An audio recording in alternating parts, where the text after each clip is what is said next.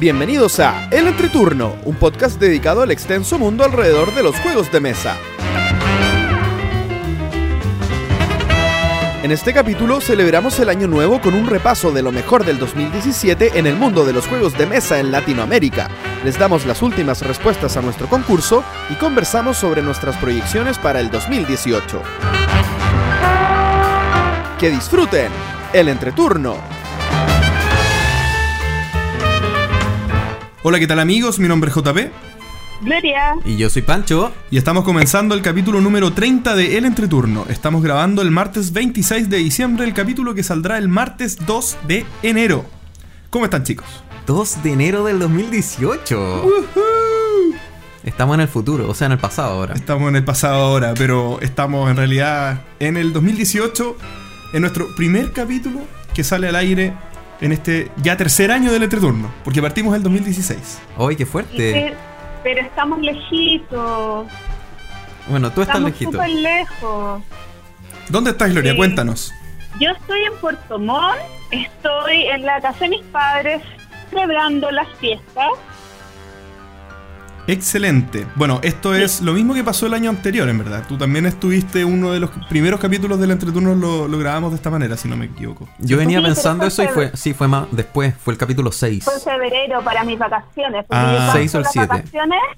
Así que eh, pronto igual se va a venir otro capítulo eh, a distancia. Pero bueno. Bueno, ahora ya... Así, por lo menos hemos perfeccionado la técnica de comunicarnos a distancia. Sí, Es verdad. Y te tenemos mucha envidia porque las ventajas de trabajar en algo relacionado con la educación es que tienen las vacaciones de colegio de los, de los niños. Mm, sí, pero bueno, hay cosas buenas y, y Sí, cosas no sí, no las puedes elegir. Bueno, yo la verdad te envidio porque estás en el sur de Chile, que es mucho más frío y que ahora nos estamos asando en Santiago con un calor ya Y insostenible. está- y acá está lloviendo mucho. Oh, qué cosa más deliciosa. Eh, sí, eh, yo menos mal que traje botas y todo eso porque acá eh, en Puerto Montt te puede esperar un di- el primer día salí con chala, el segundo día salí con botas, así que imagínense, Para, llovió para Navidad. ¿sí? De hecho No. hicimos un asado navideño con lluvia. Yo creo que nunca he pasado una Navidad con frío. Debe ser súper raro para la gente que es más del norte del mundo. Pero acá siempre es verano. Eh, Sí, es muy raro hecho- pasar Navidad con frío. Qué rico. De hecho, Prender la sí. chimenea. Eh, siempre es verano. No esperaba que hubiera alguna sin verano, pero sí. Es cierto. Bueno, vamos a la materia. ¿Quién quiere partir con su experiencia lúdica de las últimas dos semanas? Miren, yo creo que deberíamos partir en conjunto porque eh, después que grabamos el capítulo 29 eh, nos quedamos jugando. Así es. Ya se rompió el, el cuento de, de Pedrito y el Lobo, de que siempre decíamos que íbamos a jugar y no lo hacíamos. Pero ojo que todavía no, Sí. no jugamos los del capítulo 10. Nuestro top 10. es verdad. Sí, pero hay algunos juegos que podrían entrar en el top fácil. Y bueno, yo voy- quiero hablar, partir contándoles que he obligado a los chicos a jugar este hermoso juego que se llama Azul. Sí. Y con ese nombre me quedo, para saber cuáles fueron sus sensaciones y su experiencia jugando el jueguito. Bueno, eh, de, de mi punto de vista, todo entra por la vista. Eh, en este hobby tan bonito, esa, esa frase no es la excepción. Y Azul, de, de buenas a primeras, es un juego muy lindo. Eh, las piezas, digamos, los azulejos en sí, ya es lo lógico que uno lo encuentra bonito. Eh, pero también tiene las losetas que forman parte eh, del juego, que es donde se van poniendo los azulejos para poder robarlos durante el juego. También son muy bonitos. Tienen un diseño que, que, simula como que fueran de, cerámica. Y, lo simula muy bien. Como juego es precioso, eso ya está muy. muy- todo el mundo lo sabe. Y, la, y como juego es muy bueno también. Lo encontré muy bueno. Bueno, a mí me gustan los juegos abstractos, no, no les tengo fobia a los juegos abstractos. eh, pero este encontré que era uno de los buenos juegos abstractos. Me, me- me quedé con la tarea de, comprarlo, no lo he encontrado, así que por eso no lo tengo, pero... eh, ah, y también tengo la misión de hacer jugar a mi papá, que yo creo que es un muy buen juego para jugar con, con, con gente que le gustan pocas mecánicas, pero eh, harta profundidad con pocas reglas. Sí, a mí también la verdad es que me gustó bastante. Eh, es bien O sea, uno se preocupa mucho de lo suyo, pero tiene un factor importante de interacción que si bien no es muy grande y no se ve a cada momento, basta que alguien haga la jugada que tú no quieres y te deja para atrás con muchos, muchos, muchos Sí. puntos. Hay que decir que solamente jugamos una partida y Jugamos- esas ah, sí. Esas cosas de eh, que al principio uno se preocupa de su jugada y no la del resto, eh, va variando partida y partida y cada vez uno eh, va viendo cuál es el marginal, si le conviene más hacer una jugada que a uno le convenga o una jugada que al resto le perjudique. Pero es un juego que permite muy bien ir incorporando ese factor de interacción en la medida que uno se va sintiendo cómodo, ¿no? No es un juego que castigue el no interac- interactuar demasiado en las primeras partidas. Nosotros, Sí. yo cuando ap- aprendí a jugar ni me fijé en lo que estaban haciendo los Y demás. ganaste, Gané. Sí, sí. Ah. ganaste porque lograste por hacer dos columnas, sí. Ah, cierto. Soy, soy muy bueno yo para este juego. Sí, eso sí, quiero, quiero recalcar respecto al azul. Y bueno, que este año yo creo que es, es el año de los abstractos que están saliendo mucho. Y probablemente es por el motivo que dicen los chicos de Dice Tower, que fue que por fin la gente de los que hace juegos abstractos descubrió que. Descubrió primero el color. Y en segundo lugar, que no tienen por qué ser solo para dos. Bueno, había hartos antes que no eran para dos, pero. Pero yo creo que este año está marcado por eso. O sea, el, el Dragon Castle también. Eh, es verdad. ¿eh? ¿Qué otro? Bueno, el Santorini Oye. es más o menos abstracto, no es de este año, pero. y tampoco es, es tan de cuatro. Bueno, y lo otro que jugamos fue el, da- bueno, como ustedes saben, eh, Azul es de Kisling y no podía hacer una jornada solamente de Kisling sin que, sin que estuviera Kramer. Así que jugamos Downford. Así es. Jugamos este Sí. juego de Restoration Games, Downforce. que Downforce. No me acuerdo el nombre del original, pero es una reimplementación de un juego más antiguo, es un juego de carreras. Creo que se llama igual. Eh, ¿Sí? No, no, No. el nombre del juego, me das 30 segunditos porque mi internet está lentísimo. Bueno, mientras Gloria le echa carbón a Ah, su estamos buscando computador. apuntes en internet. Eh, Eso no vale. No, eh, se llamaba el jueguito. ¿Ya te llegó el telegrama, Gloria? No, es que sabes que estoy en el primer piso de la casa y acá no, no eh, llega muy mal la conexión. Eh, se llamaba Pero ha- hazle una Top antena Race. con hazle una Top antena con papel aluminio. Top Race. Top Race, correcto. Bueno, ese juego, que es el mismo que expliqué el capítulo pasado, así que no voy a repetir los detalles, pero así que ahora yo, Muy como el juego bueno. es mío, yo les pregunto las impresiones. Muy bueno. Es una, el Top Race es un juego del 96 y yo lo encontré muy divertido, eh, rapidito, con, y te da, te deja con ganas de jugar una segunda partida. A De mí hecho, jugamos una segunda partida. Por eso mismo, me dejó. Eh, a mí, bueno, de hecho, Top Race al parecer es del 80. sí, es que parece que tuvo dos reimplementaciones este juego. Sí. Eh, a mí el juego como juego me gustó. Lo que no me gustó eh, fueron las pistas. Las pistas, eh, o sea, es un juego muy dependiente de la forma de la pista y en este caso la- las dos tenían, bueno, la segunda por el lado más complicado creo que debe ser, Sí. era muy de puteo, pero muy de puteo, o sea, de... ¿Cómo se dice esa palabra? Muy de... De, de Take That. de Take That. Era demasiado porque tenía muchos pasadizos donde solo podía pasar un auto. Por lo tanto, el que se posicionaba primero al principio de la carrera era muy difícil pasarlo. Eh, eso no me gustó mucho, la verdad. Eh, me sentí un poco frustrado, que es lo que me pasa con muchos Take That, y por eso no juego tanto ese, ese tipo de juegos. A pesar de que es cortito, a pesar de que Sí. dura poco, me habría gustado. Yo creo que así como está, como viene con las dos pistas que viene, probablemente preferiría prácticamente siempre jugar en la primera pista, pero si sacaran una expansión con más pistas, que tuviera alguna que fuera un poco más abierta, que te diera más posibilidades, eh, yo claro, creo que, es que sí. yo creo que lo que pretende el juego es que sea estrecho y que justamente el tema del bloqueo es lo que hace interesante el, el manejo de las cartas y todo. Y lo otro que, que yo creo que también jugando más veces uno lo puede un poco internalizar, que tiene un efecto parecido al del Cosmic Encounter, que en el Cosmic Encounter tú puedes tener un alien muy poderoso, pero si llegas a tener ese alien muy poderoso, lo, lo lógico es que todo el mundo se tire en tu contra.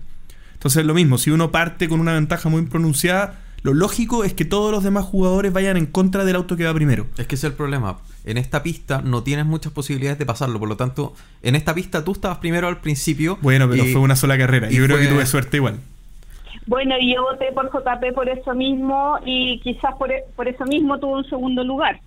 No, O y de hecho no gané por tantos puntos, exactamente. O sea, eh, el hecho de que tú puedas votar por los, los carros, de, los carros, los autos de, del, del contrincante hace que te que se equipare un Es poco. parte de la estrategia, Sí. pero bueno, yo creo que detenerse tanto en un juego no tampoco... No, yo quiero hablar la todo el capítulo de este juego. Sí, pero Sí, ya no sé. hablaste el capítulo anterior. Ah, cierto, cierto, cierto. ¿Cierto? ¿Qué más, Bueno, Gloria? eh, continuamos conmigo. Ah, ya, bueno, y, y siguiendo con la tónica de Kramer y Kisling, em, me junté con unos amigos a iniciar el tema de, eh, o no, retomar el tema de la trilogía de las máscaras. Así que jugamos una entretenidísima partida de Pical. Mientras yo preparé un rico almuerzo, eh, a ellos los dejé jugando Zoom. Y posteriormente eh, finalizamos con un México, o fue al revés, no me acuerdo. Pero eh, qué maravilla esas jornadas son esas, ¿no? Eh, Cuando juegas juegos que te gustan y te motivan y encuentras a la gente adecuada. O sea, sí, me imagino que la mayoría de la jornada uno trata de jugar juegos que le gustan. sí, bueno, traje yo no, este yo no- juego que yo odio, traje este juego que yo odio, juguémoslo. Bueno, No eh, siempre, muchas veces lamentablemente uno tiene que jugar juegos por obligación o juegos que no te motivan tanto, pero hay juegos favoritos que tú tienes que no siempre los puedes sacar a mesa. Sí, a mí verdad. me pasa por a mí me pasa que yo jugaría todas las semanas Fight Drive y lamentablemente no puedo sacarlos todas las semanas. siento tu dolor, Gloria, con varios de los juegos que tengo. Eso pasa porque no tienen 52 juegos y acumulan nada más. No. Oh, estamos entrando otra vez en la discusión del No, pero mira, anterior. mira, es que la Gloria no tiene, tiene nada que ver una cosa con la otra. la Gloria tiene un punto Porque yo súper no bueno. solamente juego con mis juegos. La Gloria tiene un punto súper bueno. Miren, sin ir más lejos, nosotros somos locutores del entreturno, tenemos algo en común que es el podcast, y aún así nos cuesta encontrar un juego que a los tres nos guste mucho para jugar juntos. Es muy raro que pase eso. O sea, no sé, a ver qué caso. eh, Bueno, los que jugamos con Gloria, los que jugamos Gloria contigo el fin de semana pasado. Gloomhaven. No, Gloomhaven no. A ti, Gloria, no te, no te mata Gloomhaven, No. pero igual lo juegas. Sí, no, pero sí. Bueno, eh, yo quería concluir con dos cositas. Hoy hice un recuento de los juegos que jugué este año y que por lo menos anoté las partidas en Board Game Geek y es una suma de 405 partidas.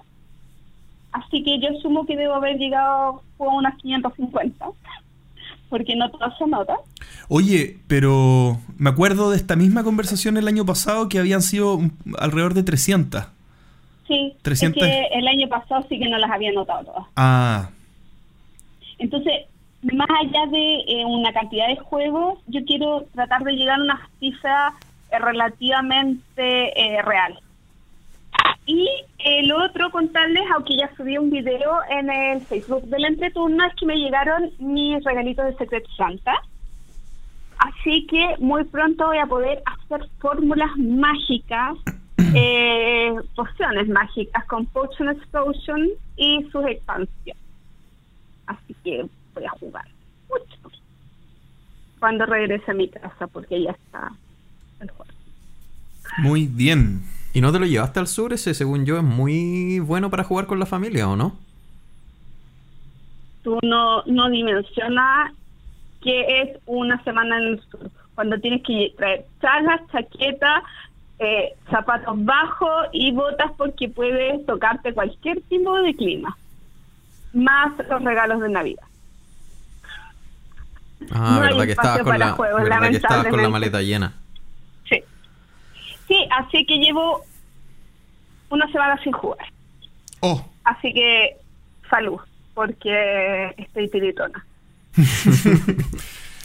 bueno, les cuento yo. ¿Voy yo, Gloria? Sí, por favor. Yo vi unas fotos de tu fin de semana y me morí de envidia. Bueno, es- creo que, creo que es por uno de los juegos que jugué porque todo el resto, si no me equivoco, ninguno te gusta. Pero voy a partir por el que sí te gusta. Eh, jugué en Viña con mi padre y un amigo al Great, Great Western Trail. Por segunda vez, porque lo había jugado por primera vez el día de mi cumpleaños con Gloria y dos personas más, con Ignacio y Omar, creo, sí. Eh, y la verdad me pasó, tengo algo, algo me pasa con este juego. Bueno, este juego es de Alexander Pfister, es un juego de posicionamiento de... No, no es de posicionamiento de trabajadores, es un juego de... ¿Cómo, cómo se puede describir esta mecánica? Ah, Es como de... Es una mezcla entre draft, es una mezcla Deck entre... building. Ah, claro, deck, bu- Deck perdón, building deck y una, una mecánica de viaje parecida a la de Tokaido, si se puede decir. Mm, pero cíclica. No, no es un camino Sí. único, sino que es cíclico. En el que, bueno, se trata de que con este sistema de deck building uno va eh, jugando estas cartas al final de un camino y, y en la medida que tú llegues con una buena mano de cartas al final del camino vas a ganar más puntos de, de victoria vendiendo las vacas. Digamos que cada carta es una sí. vaca. ¿Perdón? Llevas tus vacas por el camino hacia Kansas City. Y ojalá véndelas muy lejos. Y una variedad de vacas muy variada. Ahora, ¿por qué los Cowboys o los jugadores viven tan lejos de Kansas City si se devuelven a su casa tan, en un viaje tan largo? No lo sé, pero el juego se trata de eso. Y es un juego muy entretenido, pero tengo un sentimiento encontrado con este juego que no le saco la vuelta. No le saco la vuelta, no, no sé qué pasa, que no logro... ¿A qué le llamas no le saco la vuelta? A ver, no, eh, quiero decir que no, no descifro el juego. No ya- logra ser eficiente. no logro ser eficiente.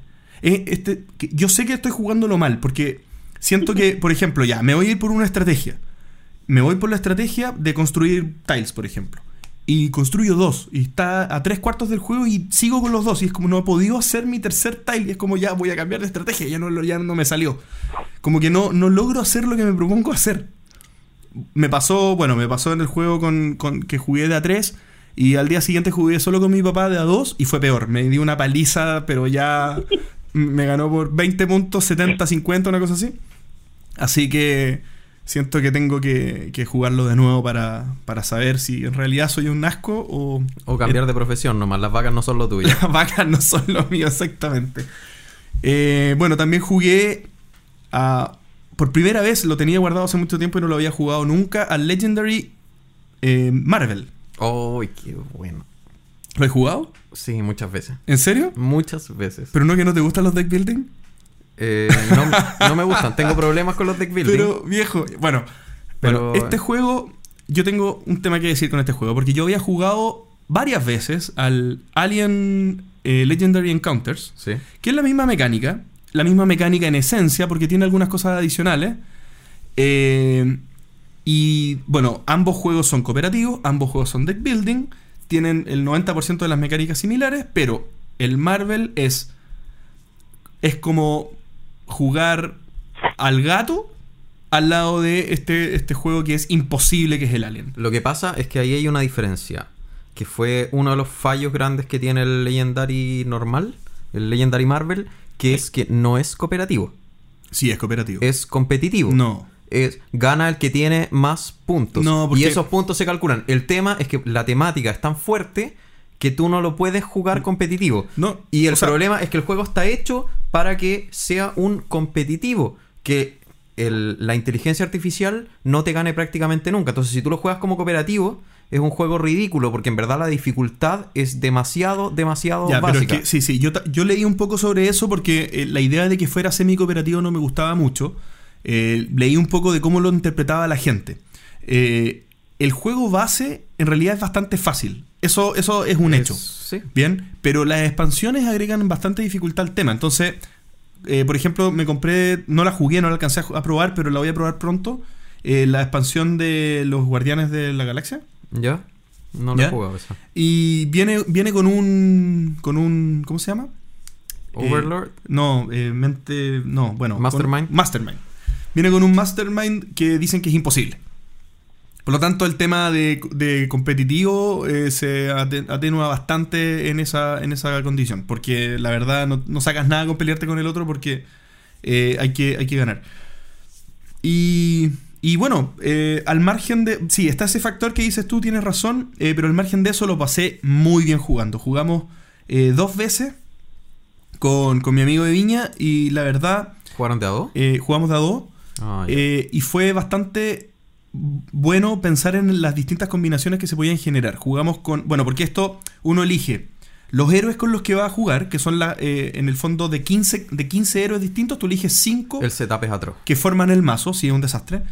Además, eliges un Mastermind, que es como un villano eh, muy poderoso, que es contra el que tienes El que. enemigo. El enemigo Y después- principal. Y después eligen los secuaces. Y después los secuaces. Y después, muy importante, eliges entre 18 eh, schemes, que son eh, escenarios, que son como la temática del juego en, en particular. como en qué, ciudad, jugando. en qué ciudad se va a jugar o en qué, en, sí, Claro. en qué escenario, en verdad. Pero eh, ese escenario tiene reglas especiales. Entonces, por ejemplo, en el primero eh, era que nos avasallaban mucho eh, lo- lo- los, los enemigos y mientras más se escapaban, perdíamos. Pero se, se escapaban más de lo normal porque tenían una regla especial que avanzaba más rápido. Y, y el segundo que jugamos eran que los monitos, los civiles que hay que, que hay que rescatar, en realidad eran robots malignos. Entonces, que iban siendo cada vez más poderosos y te pegaban. Y tenías que matarlos. Entonces, cada skin le da una temática diferente y son 18. Entonces era como, oye, Sí, no, si ese juego tiene, pero variabilidad, pero por mil, porque además expansiones hay millones. Entonces, héroes, yo tengo mi amigo que lo tiene, que yo no me he querido meter, pero él ya se ha comprado y se ha, se ha hecho muchas muchas expansiones. Él debe tener, no sé, 60 héroes, 80 héroes, debe tener 40 villanos, más los secuaces tiene millones, entonces ya escenarios tiene, pero... Bueno, bueno, para cerrar el tema del deck building, que- es que de verdad, perdón que me extienda tanto, pero me encanta esta mecánica. Me gusta mucho esta mecánica. Sigo creyendo que es una mecánica eh, que me gusta como apoyo a otros juegos. Digamos que una mecánica que no sea solamente el juego.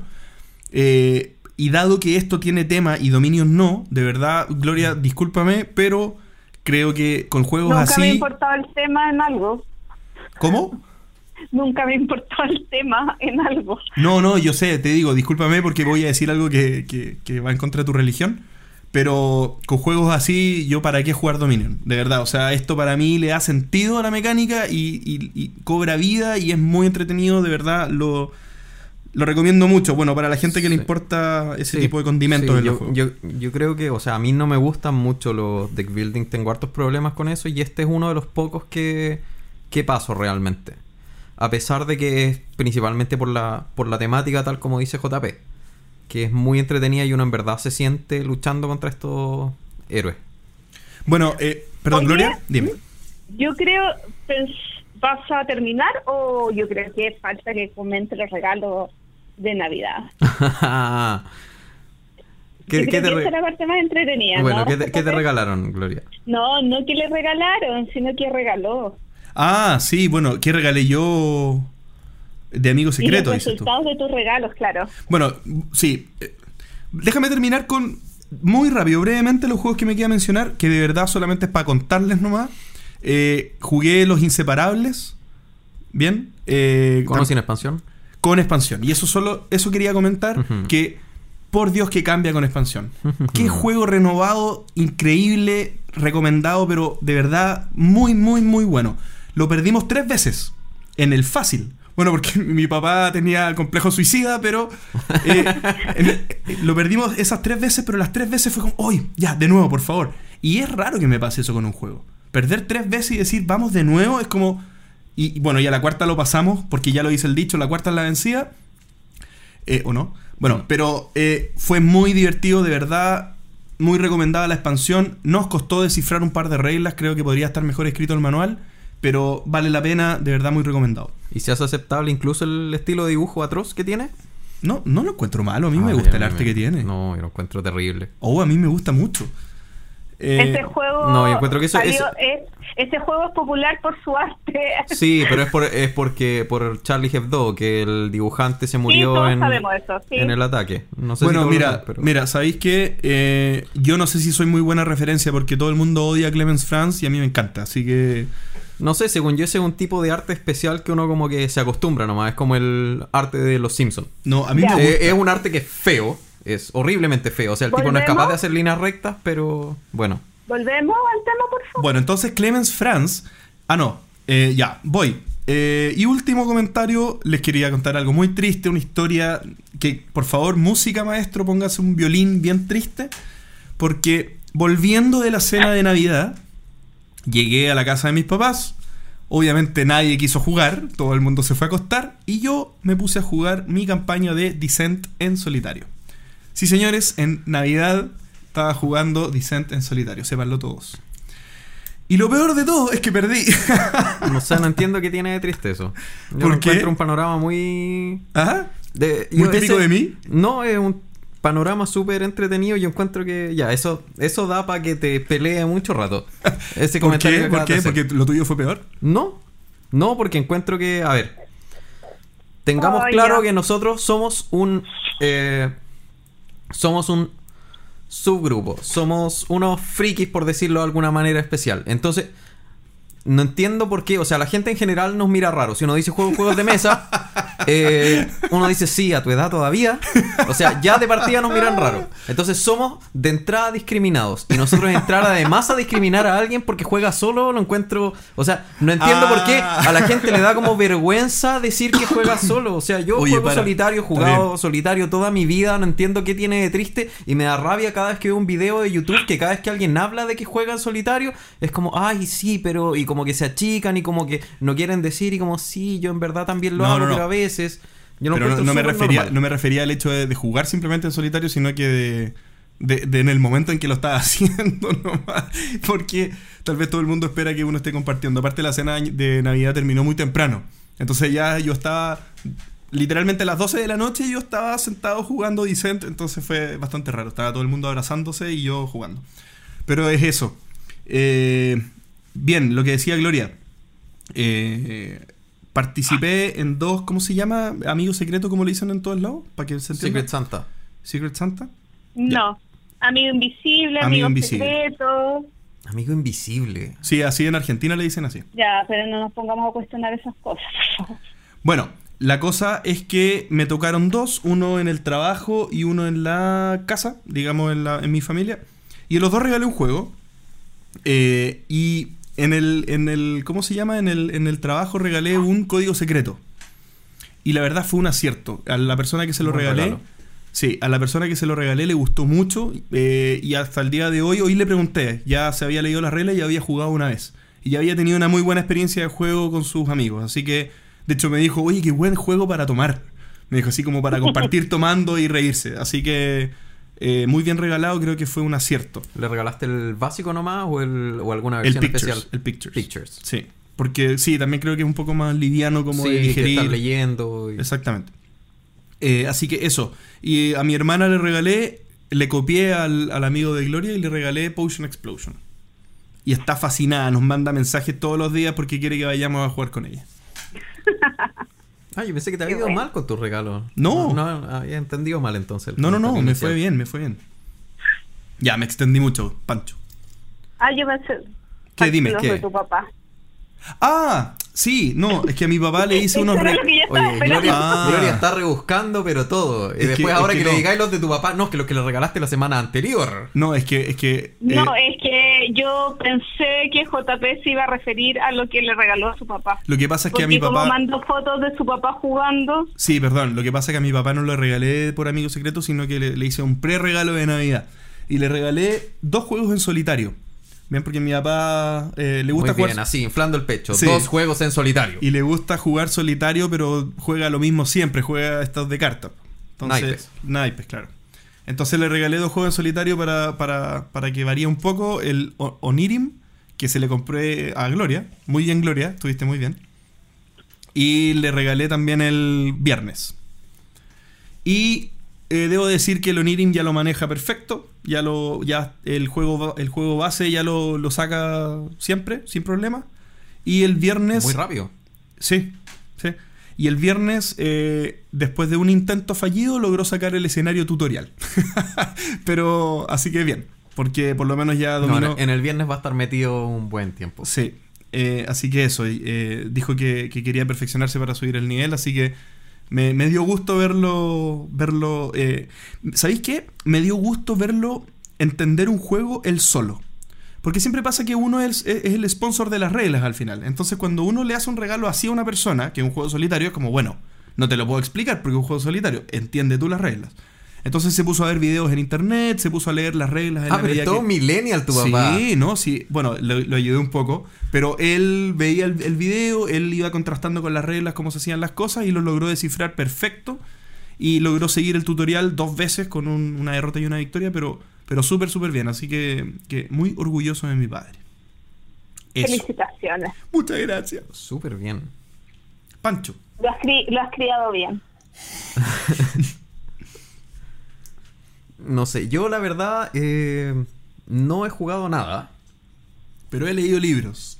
Pero no, estoy muy contento porque siento que... eh, o sea, esta Navidad me pasó algo que no me había pasado nunca, hace mucho tiempo. Y es que tres amigos me llamaron para pedirme que les recomendara juegos. Para comprarse ellos. Mm. Y fue una sensación súper rica porque de verdad siento que se está empezando a abrir un poquitito más este mundo. Son amigos que saben que yo juego hace mucho tiempo y que nunca se habían interesado o han ido una o dos veces a juntas lúdicas, pero nada más y que me estén preguntando por juegos. Bueno, uno se compró Catán, eh, ya lo probó, el otro día se puso a preguntarme por algunas reglas, eh, me di cuenta que había unas mal escritas.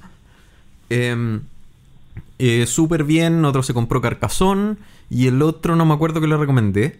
Eh, creo que el Ticket to Ride. Así que ya estoy... O sea, ya- Fuiste, fuiste por las tres recomendaciones seguras. eh, Nada de sí. innovar en recomendaciones. No, no, cuando tú quieres, de hecho, estuve a punto de recomendarle a los tres Catán.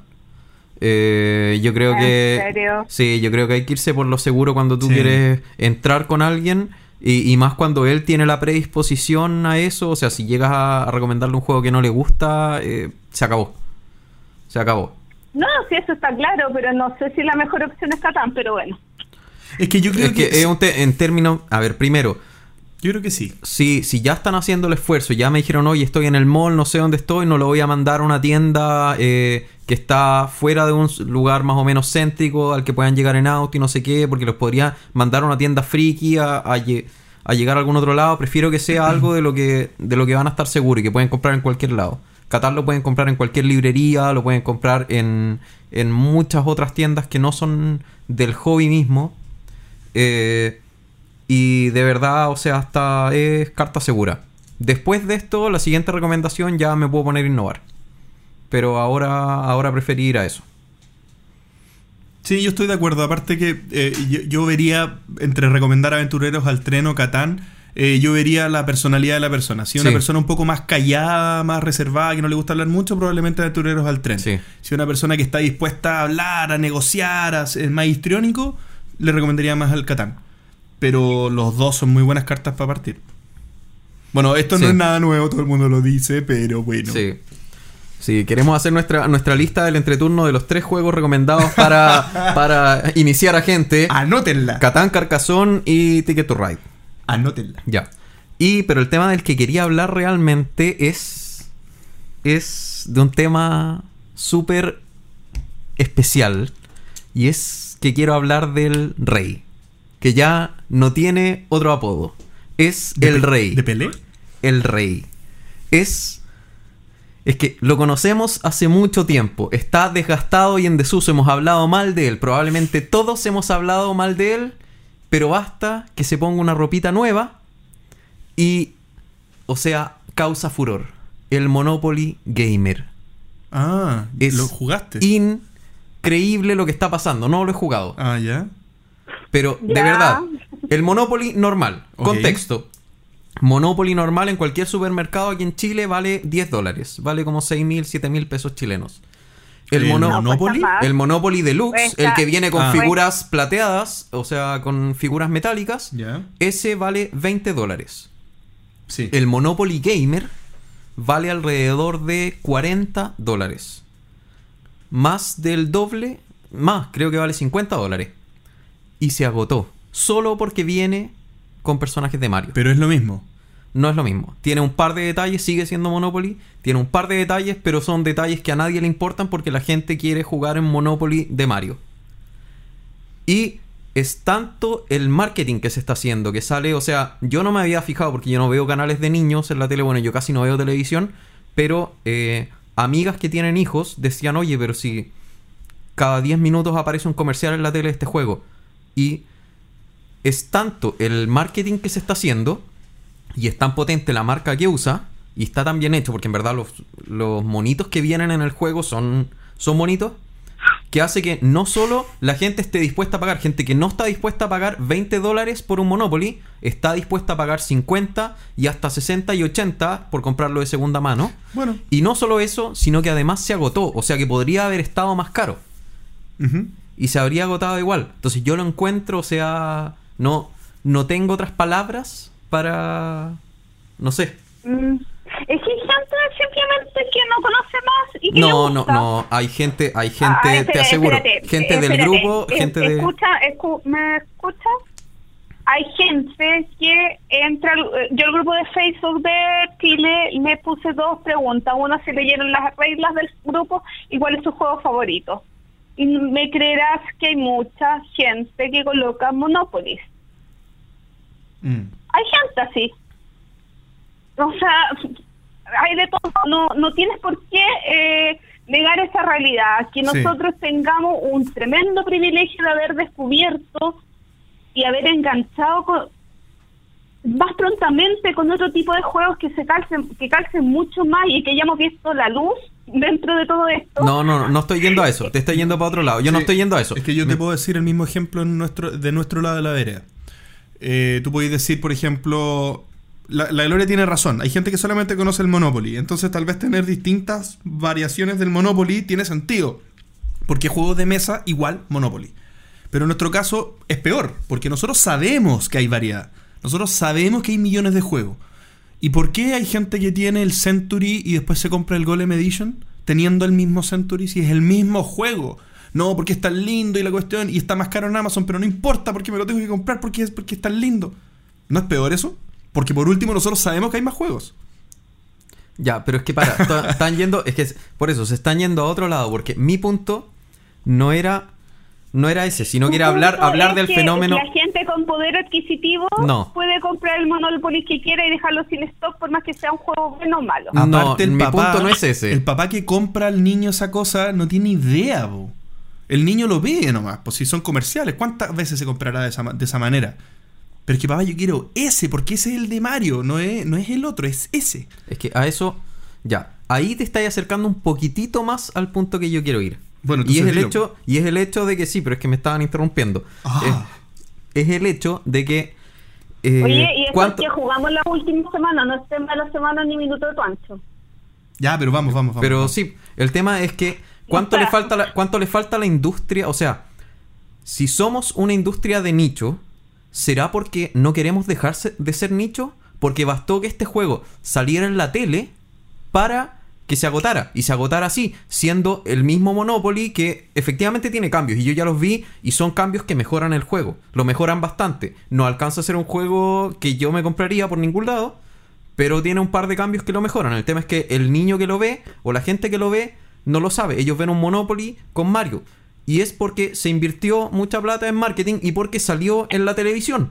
Ya, ¿y Tal vez lo que a nos falta a en nosotros- marketing para un Catán? ¿Quién va a invertir en marketing para un Dixit? ¿Para que salga un aviso en la tele? Nadie. Que Catán, Catán salió en la tele. Catán salió en la Eh, tele y mira el boom que... chilena, Tele chilena. Ah, bueno, es que eso es distinto. Estamos Es que- hablando, pero estás hablando de la realidad de Chile con el Monopoly. Entonces manejan los mismos contextos. Por eso, eso es lo que estoy diciendo. Acá en Chile se agotó y acá en Chile Bueno, es un nicho y en el mundo... Catán- bueno, ya... En Chile igual se agota. Ya, el tema es que somos una industria de nicho, pero somos una industria de nicho porque queremos serlo, o sea, porque nadie está dispuesto a dejar de serlo, porque para crecer, o sea, los canales de televisión tuvieron Mm. que hacer una inversión gigante para conseguir para conseguir lo que consiguieron. Nosotros a lo mejor, ¿qué pasaría si estuviéramos pasando comerciales? ¿No se agotarían Sí, los sí, mismos juegos que están pegados en tiendas ahora? ya no te había entendido para dónde ibas. Y tiene, yo creo que tienes razón. Porque Monopoly eh, en los años. ¿cuántos, ¿Cuándo se inventó? ¿En los años 40? 30. 30. O bueno, por 20 ahí. algo 30. Bueno, cuando se inventó. eh, muy probablemente nadie lo conocía. Y, y son los años. Años Oye. siendo el único juego de mesa el que lo dejó donde está. ¿Ustedes, ¿Ustedes recuerdan cómo es acá en Chile el stock de Catán? ¿Cómo es el stock de Chile de Dixit? Juegos súper vendidos. Siempre en el año hay quiebres de stock.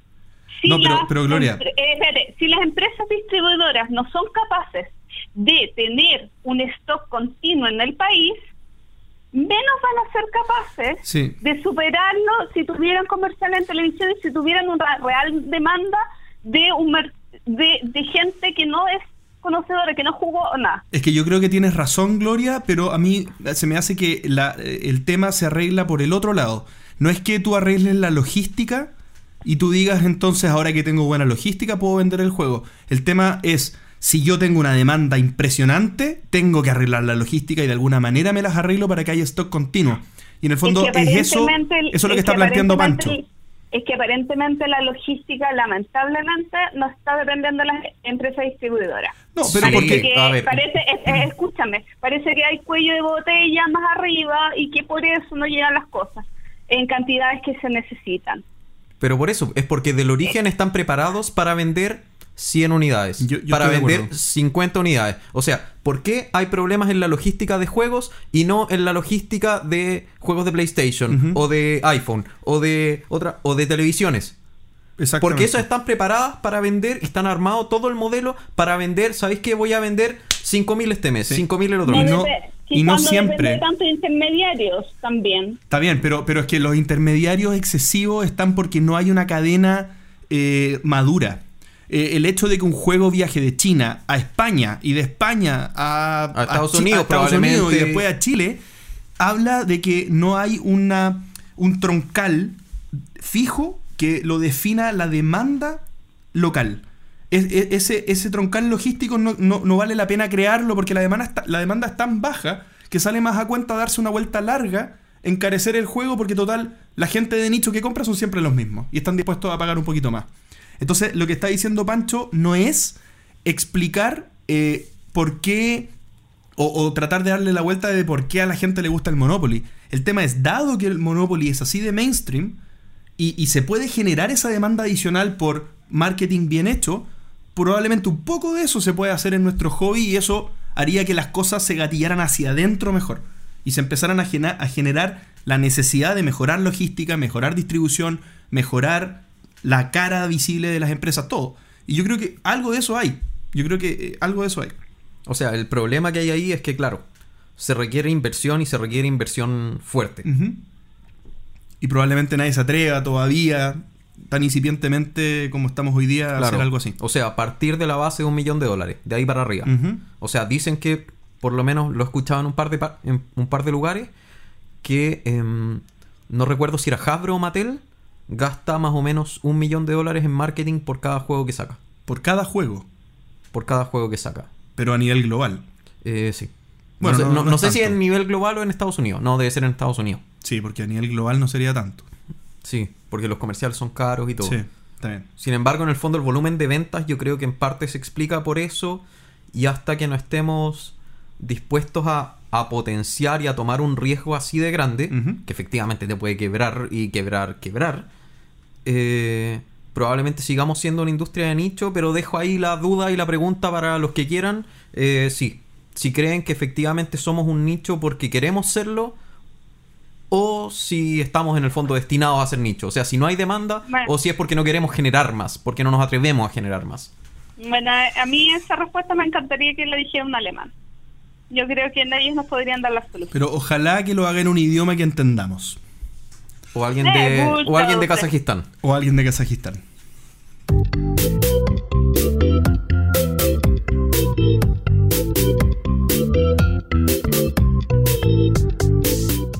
Amiguitos, les cuento que ya llegamos al final de eh, este concurso de dos mentiras y una verdad para cantarse el Pandemic Legacy Gentileza de Vivir Américas.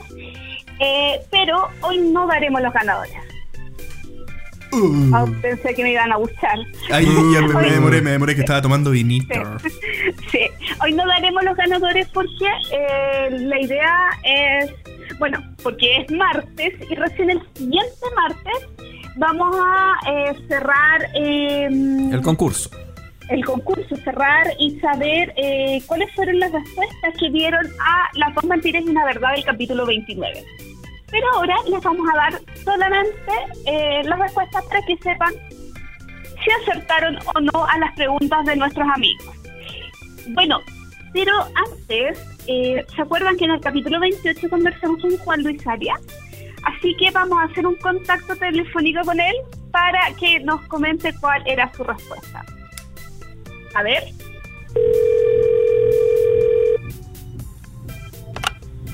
¿Aló?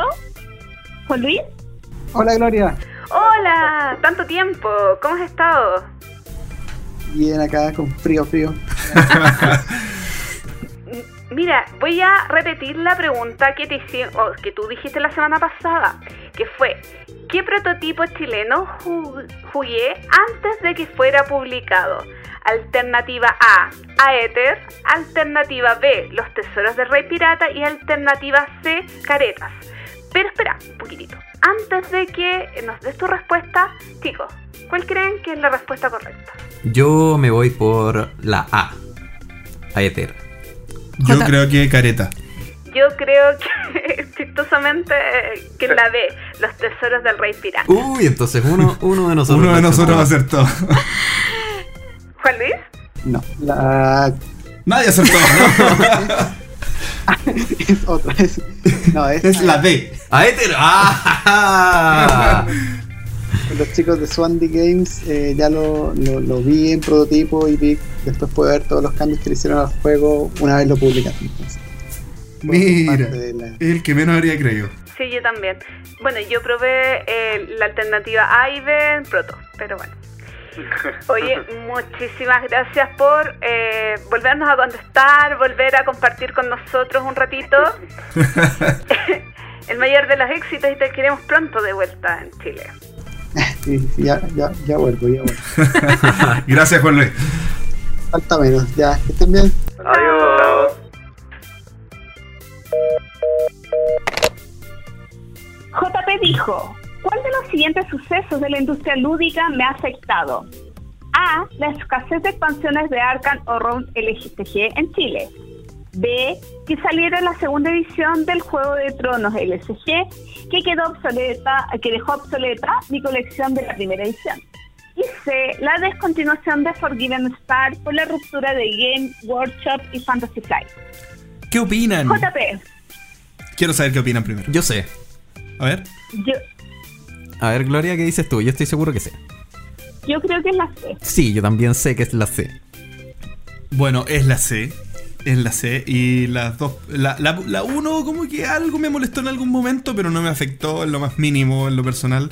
La 2 nunca tuve más del base de LSG Juego de Tronos. Pero la 3, la B, la, ah, eh, la C, realmente me. Hasta el día de hoy estoy pensando Ah. en cómo va a aprovechar Fantasy Flight esta mecánica maravillosa que implementó en este juego y que por favor lo haga en algún momento eh, para que pueda tener un juego con expansiones como la gente, como se merece un juego como este. Así que realmente eh, ha dado. La C, Bueno, Forbidden Stars. y Pancho dijo, ¿cuántos podcasts de juegos de mesa he escuchado desde el primero hasta el último capítulo? Alternativa A, 11, alternativa B, 13 y alternativa C, 15. Me llama la atención que sean puras cifras impares. Era para dejar diferencia por si me equivocaba en alguno. Bueno, y el número es par. El número correcto. Entonces, ¿qué creen? No tengo idea, JP. Pancho. 15. Gloria, No tengo idea, realmente no tengo idea. ya, este era un atrapavos. Por lo general, cuando uno pregunta en, eh, sobre la cantidad de algo, si uno quiere decir que hace mucho, es el número más alto. Para que la gente diga, oh, es el número más alto. Y cuando uno quiere decir que es poco, es el número más bajo. En este caso, yo hice un atrapabobos y era el número más bajo. Son En el 11. medio. 11. Eh, ¿Cuáles son los que he escuchado de principio a fin? Historias de mesa, El Entreturno, Mariachi Meeple, Radio Meeple, Breaking into Board Games, No Solo Juegos Solos, eh, Días de Juego Magazine junto con Jugando con Dados, que los considero uno. Big Lúdica y Big Lúdica Army, que también lo considero uno. Carta de Trampa, Se Viene la Lluvia y Board Games Insider, que al parecer murió y estoy de luto con ¿Murió? eso. Hace como un mes y medio que no suben capítulos. Bueno, pero deben estar de vacaciones o algo. No, porque ha, subido, ha seguido subiendo. Bueno, las otras cosas que escucho: eh, eh, Board Game Breakfast, De Mesa, Portal Games Informant, que eso sí lo han seguido subiendo. eh, The Dice Tower, Ludology. Y además, itinerantemente, escucho Más Madera, El Tablero y The Secret Cabal, dependiendo de cómo sea el capítulo. Pero por lo general, igual los termino escuchando todo. Es muy bueno, sí. Pero, pero de mesa no es podcast. Eh, de Mesa no, pero son las otras cosas que sigo. Son, los son los canales Ah. que sigo. Ok. Eh, Portal Games Informant y Board Game Breakfast tampoco son, Son, claro. son podcasts, pero también los sigo semana a semana. Oye, increíble, ¿eh? Esa es mi semana. labor escuchando. Yo, yo que pensaba que escuchaba harto podcast. Esa es mi semana lúdica. Así que eso, 11. Ojalá que nadie lo haya tenido bueno. Gloria. Al, me- al menos dos personas lo tuvieron correcto. Maldición. Hasta el momento. Soy muy mal atrapando Bueno, les cuento. Gloria dijo, ¿cuál fue el primer juego que jugamos como el entreturno? A. Cultivo Mutantes. B. Viticulture. Y C. Terraforming Mars. Me imagino que ustedes saben. Sí, lo tengo Sí. clarísimo. Eh, ¿Hay que Bueno. decirlo? No, pues dilo tú, que- pues si nosotros sabemos. Miren, no, lo que me llamó la atención es que hay gente que cree que fue Terraforming Mars y, es Y no lo hemos jugado. Lo hemos repetido hemos capítulo por medio que no hemos podido jugar. Sí. Eh, el- la alternativa correcta es la A, Cultivos Mutantes, después que Pancho fue el encuentro de juegos de mesa en Argentina el año 2016 Sí, y trajo Cultivos Mutantes, así que lo pudimos probar. lo dijimos en el capítulo 3 o en el capítulo 4. En una de las dos introducciones está. Así que esto es el final de este eh, entretenidísimo concurso. Muchas gracias a toda la gente que participó. Y bueno, en el capítulo 31 contaremos quién es él o la ganadora del Pandemic Legacy Gentileza de Devir América. Así Y es. ahora sí, Oye, eh, Sí. ¿qué les pareció? Espérate, que quiero comentemos un segundito esto. ¿Qué les pareció el, el concurso? Me encantó, me entretuvo mucho, encontré que hubo harta participación. Me Sí, gusta. mucha. Mucha participación, ¿eh? Sí, agradecer a todos los que participaron y que incluso los que no tenían en verdad Sí. virtualmente posibilidades de ganar desde la mitad hacia adelante seguían participando por la buena onda. Así que me impresionó que, que esa participación se mantuviera en el tiempo. Yo propongo que Sí, para pero los... en el fondo somos jugadores, entonces Hay que jugar. hay que jugar hasta el final. Sí, Bien. tendríamos que buscar algún otro juego para hacer. Yo tengo uno más o menos en mente, pero requiere un poco más de trabajo. Eso sí, propondría que para el próximo juego que, haga, que hagamos, dar un, un premio al peor puntaje. Que eso lo he hecho en, mucha- en muchas rifas y competencias que hay, esas típicas del mundial. El que saca menos puntos también se lleva un premio. Entonces los de la mitad para arriba están compitiendo por un premio y los de la mitad para abajo, ¡oh, quiero perder! ¡Quiero Ojalá. perder! ¿Cuál es el que tiene las menos posibilidades de ser la Sí. correcta? Y es como, ¡oh, la tuve buena! ¿Por qué? Claro. Pero, pero eh, considerando que tengan una participación con- continua del tiempo. Sí, por ejemplo, en este caso habrían sido el que tiene más malas, no el que tiene menos puntos. Ah, claro. Cosa que en el fondo, claro, si alguien llegó al último capítulo y puso las tres malas, no sirve, porque... ah, Pero bueno, ahí vamos a ver. Vamos Sí. a estar pensando. Sí, así que muchas gracias a todos los que participaron y muchas gracias a Debir a, eh, Debir Américas. Debir a Chile. América. Américas. ¿Quién, quién se puso con el juego? ¿Chile Debir. Américas. Américas, perdón. A Debir Américas por, por, por este premio. Y creo que es el premio que más jugo le sacamos porque tuvimos el concurso por muchos capítulos, así que fue muy entretenido.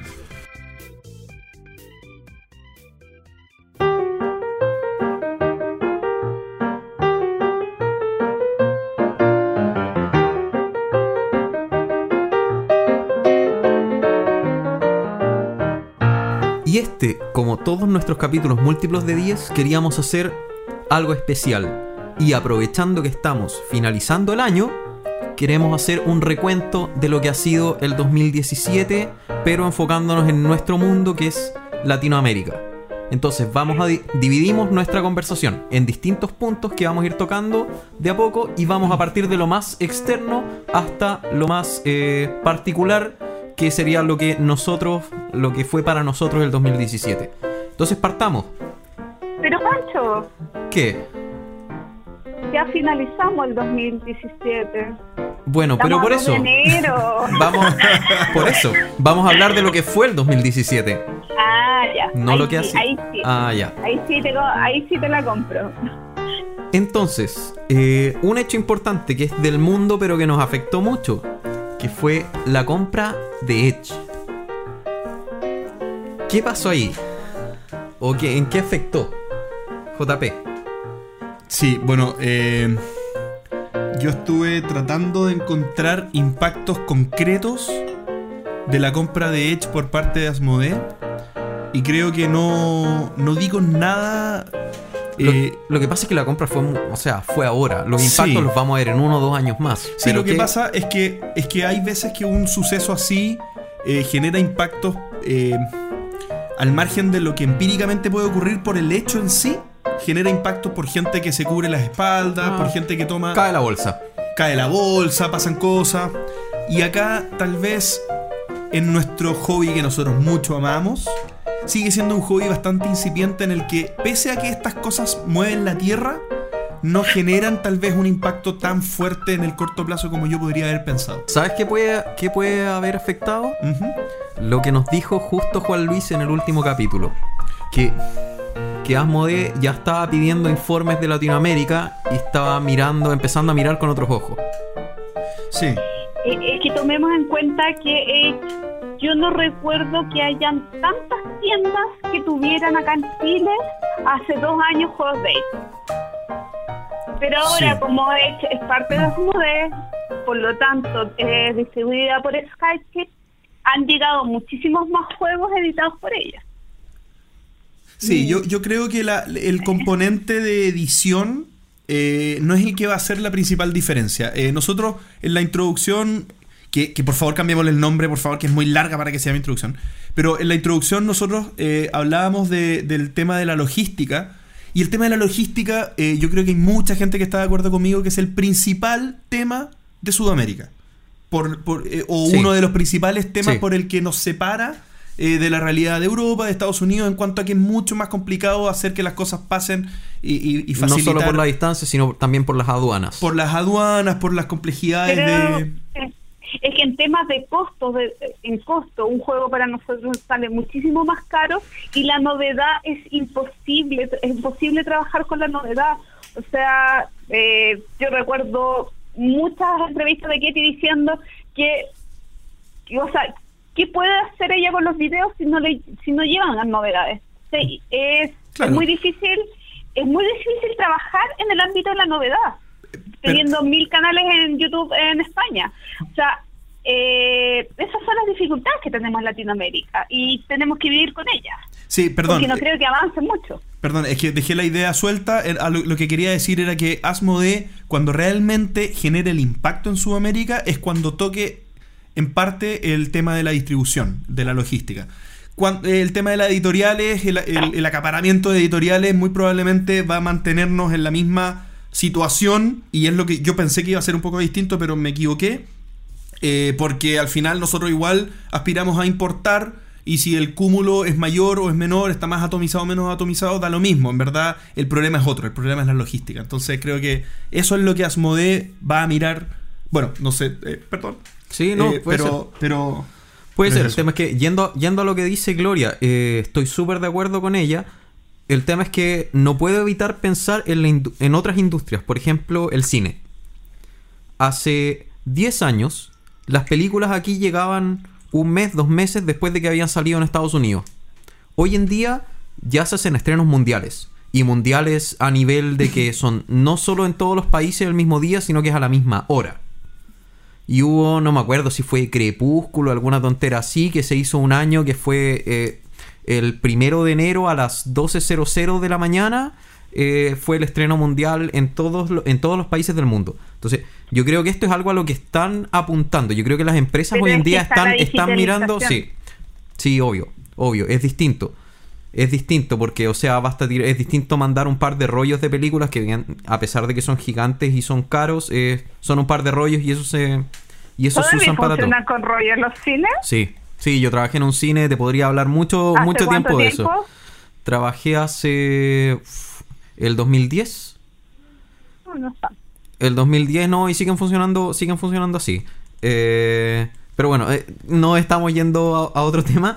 Pero yo creo que el mundo está apuntando a eso y eventualmente todas las empresas, si bien no tienen la capacidad hoy día, yo creo que todas tienen en la cabeza intentar llegar a la- al mayor público posible. Y yo creo que estas iniciativas que nos empiezan a llegar casi de rebote, eh, nos pueden empezar a abrir oportunidades. Bueno, segundo punto. Los lanzamientos. Les cuento. A pesar de que no parece tanto, en toda Latinoamérica se lanzaron 45 juegos este año. Y dos expansiones. ¿12 Dos. expansiones? Dos expansiones. Em, aquí las dividimos entre crowdfunding y lanzamientos por editoriales, editoriales independientes. Eh, voy a ir por país nombrando uno a uno. En caso que quieran investigar alguno, van a poder repetir esta sección y ir anotando los nombres. Em, en Argentina se lanzó Ciudadano Ilustre, Arte de Batalla, Corona de Hierro, Fútbol Mesa, eh, Magus Aura Mortis, Smash, el juego de tenis y Geek Out Masters. En Chile se lanzó Caretas, Tesoros del Rey Pirata, Aether, Trono Oscuro, High Sea, Selva, La Fuerza de la Naturaleza, que bueno, lo metimos acá, pero es un eh, juego de cartas coleccionables educativo.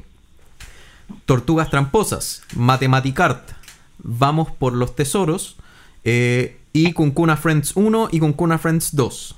En Colombia. Algo decir, eh, disculpa, algo Sí. que decir que los últimos 1, 2, 3, 4, Cinco. 5 juegos son de una empresa que se dedica a la educación, a, a realizar clases de reforzamiento de matemáticas con una una metodología y como parte de, de su fórmula de aprendizaje está creando muchísimos juegos de mesa.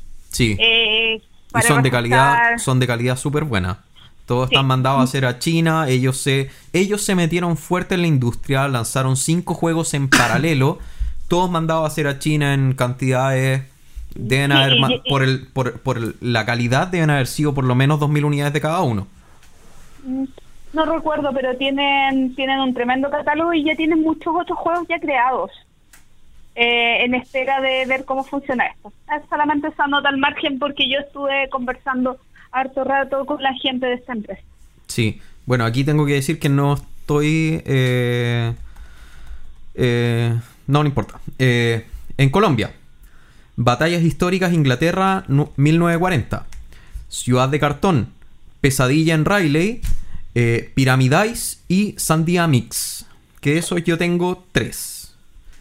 Eh, de Ecuador salió Sacrificio, SOS Galápagos, Missy el juego base y salió una de las expansiones que es Gatos y Perros, que es para Missy el juego base. En México salió eh, Yortuk, Teocali, eh, no, Yortuk, coma, Teocali, son dos juegos distintos, eh, Villa Genial, eh, que es un juego educativo, eh, y también salió Terror Chico, Terror en México. Y en Perú salió Perú Cocina, Terrigeo, Yamagedón y la otra expansión que es Guerra en el Pacífico Zombies.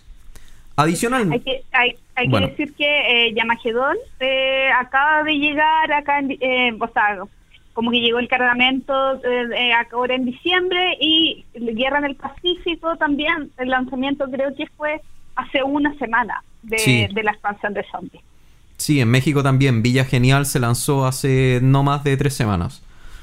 Eh, y de las crowdfunding. Eh, bueno, aquí hicimos un poco de trampa. En Argentina pusimos a Días de Radio, que es un crowdfunding, pero fue en España. Pero es un juego argentino que ya había salido antes del 2014, si no me equivoco, Gloria. Que hablamos de este Sí. juego en un, un capítulo. Sí. Eh, Mutant Crops, que es otra trampa, que eso es la versión internacional de Cultivos Mutantes. Eh, y salió Magos y Tabernas por Ideame. En Chile, un juego que pasó muy desapercibido, que lo nombramos en su momento, que es Luturas, que es un pequeño juego de cartas coleccionables que pedía 1800 dólares para fundarse y juntó 1803 dólares.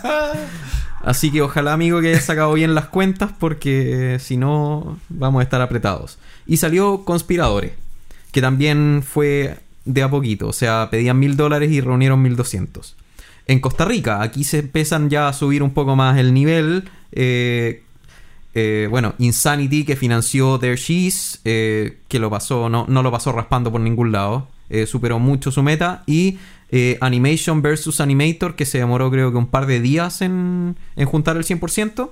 Y además salió Dragon Dodge de Hidden Creek Games, que es una empresa que si no me equivoco es de Estados Unidos, pero el diseñador es costarricense.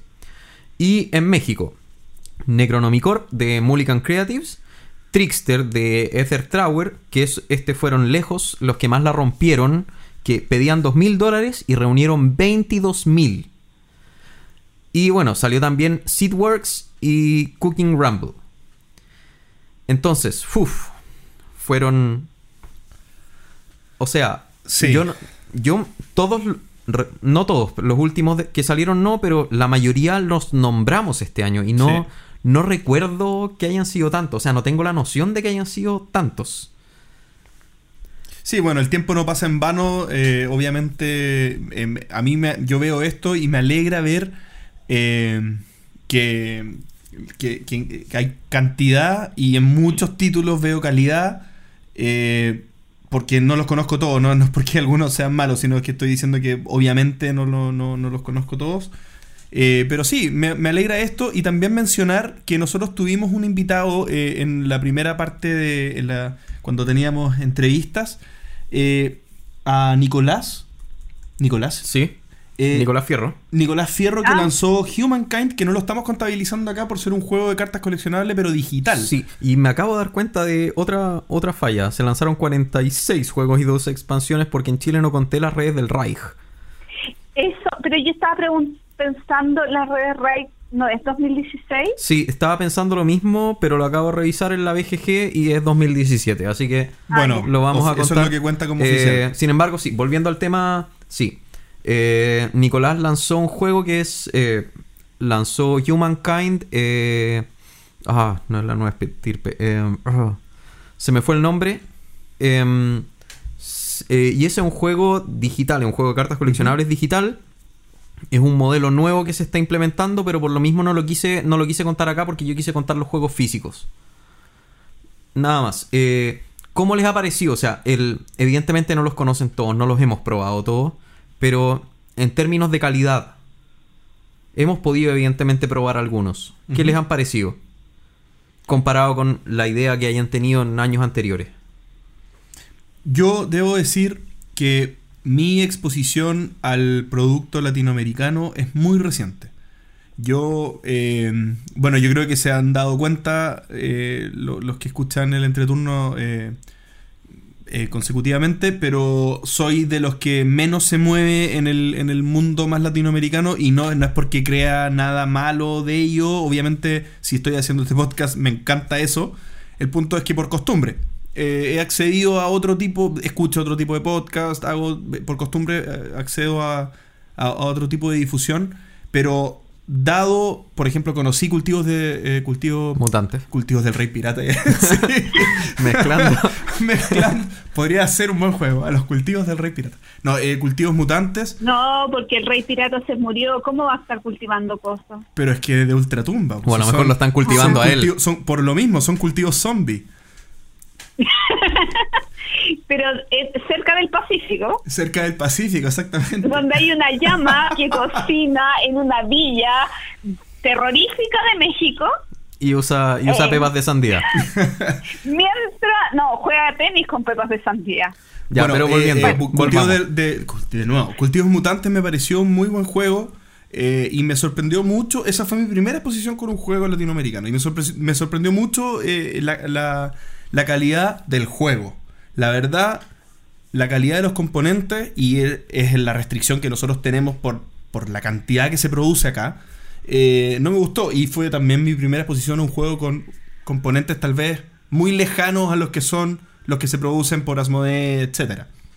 Entonces eso, creo que muy buen camino recorrido, pero mucho camino por recorrer. Gloria.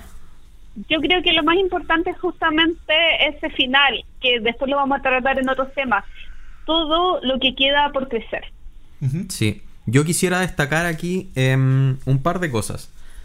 En primer lugar, el tema de la calidad. Yo siento que eh, hay mucho. Se está. A ver. Por lo general, las tiradas acá son muy pequeñas y es difícil mandar a hacer a China. Eh, sin embargo, yo creo que a pesar de eso se está haciendo un esfuerzo en tener una calidad súper buena. Eh, por poner ejemplos, Arte de Batalla. Arte de Batalla es un juego de guerra que eh, lo que hace es que usa piezas, creo que imantadas. Por lo tanto, van, pegadas en el tablero. Eso ya es una innovación eh, brutal. Brutal. ¿Qué otro juego? Bueno, las redes del Reich. Las redes del Reich eh, fueron. Ellos mandaron a hacer un juego a China, se, se ganaron fondos del gobierno, evidentemente, pero están lanzando juegos. O sea, ese juego tiene una calidad a nivel Fantasy Flight. Sí. O sea, de verdad es un juego que está destaca por todos lados en términos de calidad. Eh, ¿Qué otro juego? En Colombia, por ejemplo, Pesadilla en Riley. Ese juego lo mostré en un video porque cuando me lo compré viene en una en una caja pentagonal y usa cartas mini. Eso es una cosa que no se había dado aquí en Chile, o sea, aquí en Latinoamérica. en Chile tampoco. Eh, pero son, son esfuerzos por innovar dentro de lo que podemos. Sí. El, ¿Cómo se llama? Bueno, Ciudad de Cartón. Viene con dados personalizados. Sandía Mix viene en una caja metálica. Eh, ¿Qué otro? Sacrificio viene en una caja que es una especie de sarcófago. Es súper complicada de, de, de guardar porque no le puedes poner nada encima. Sin embargo, son, se nota que hay esfuerzos por intentar innovar dentro de lo que tenemos. Y yo creo que eso, si seguimos dándole duro, podemos llegar más adelante. Y hay que intentar hacer crecer este hobby y hacer atraer a más gente. Por otro lado, la cantidad de crowdfunding. Eh, déjame mirar. uh, uh, uh. Fueron dos en total en Latinoamérica. Y hay, a ver, al menos 3, 4 o 5 que fueron en Kickstarter. Eso Sí. ya está hablando, eso ya habla bastante de la industria. que- Sí. Bueno, bueno yo, yo para cerrar con una idea final, eh, quiero, quiero decir que cuando uno tiene una idea de negocio, eh, en el caso de, de- de- de estos, de nuestros amigos que, que hacen juegos, digamos, en, en Sudamérica, cuando uno tiene una idea de negocio es porque cree que algo puede aportar. Bien. Y yo creo que si esto ha ido creciendo es porque la idea de eh, ir eh, evolucionando en el diseño desde nuestra realidad tiene sentido. Y tiene sentido y vamos evolucionando y vamos mejorando el producto. Eh, productos que ahora, lo que tengo más cerca, digamos, productos que ahora han ido saliendo en el medio local, como por ejemplo Los Tesoros del Rey Pirata. Un juego que tiene una producción ya, ya, ya no, ya no decimos solo correcta, sino que decimos que tiene una buena producción. Es un juego que logró eh, sortear dificultades de, de producción en masa, aliándose entre tres compañías diferentes, tres empresas diferentes y eh, generando esta, esta, bueno, porque son eh, tres eh, empresas que se unieron para poder hacer un pedido de similares ma- magnitudes, digamos, y terminan haciendo un producto que en producción es bastante ya, ya más arriba de correcta, sino que muy buena. Y eh, un juego que yo probé con eh, algunas personas y que tuvo muy buena aceptación. Entonces es un juego ya redondo por donde lo mires, como producto.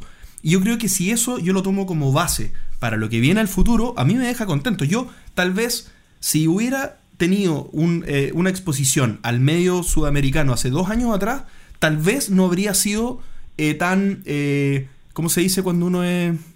eh, eh, cuando uno tiene buenas expectativas. Agrada. Ah. Eh, eh, no habría sido tan... eh, ah, no habría tenido tan buenas expectativas. Promisoria, tan. Claro, eso. Sí. Bueno, yo quiero... ¿Mm? Dale nomás. Sí, sí. No, que yo quiero ser un poco negativa también.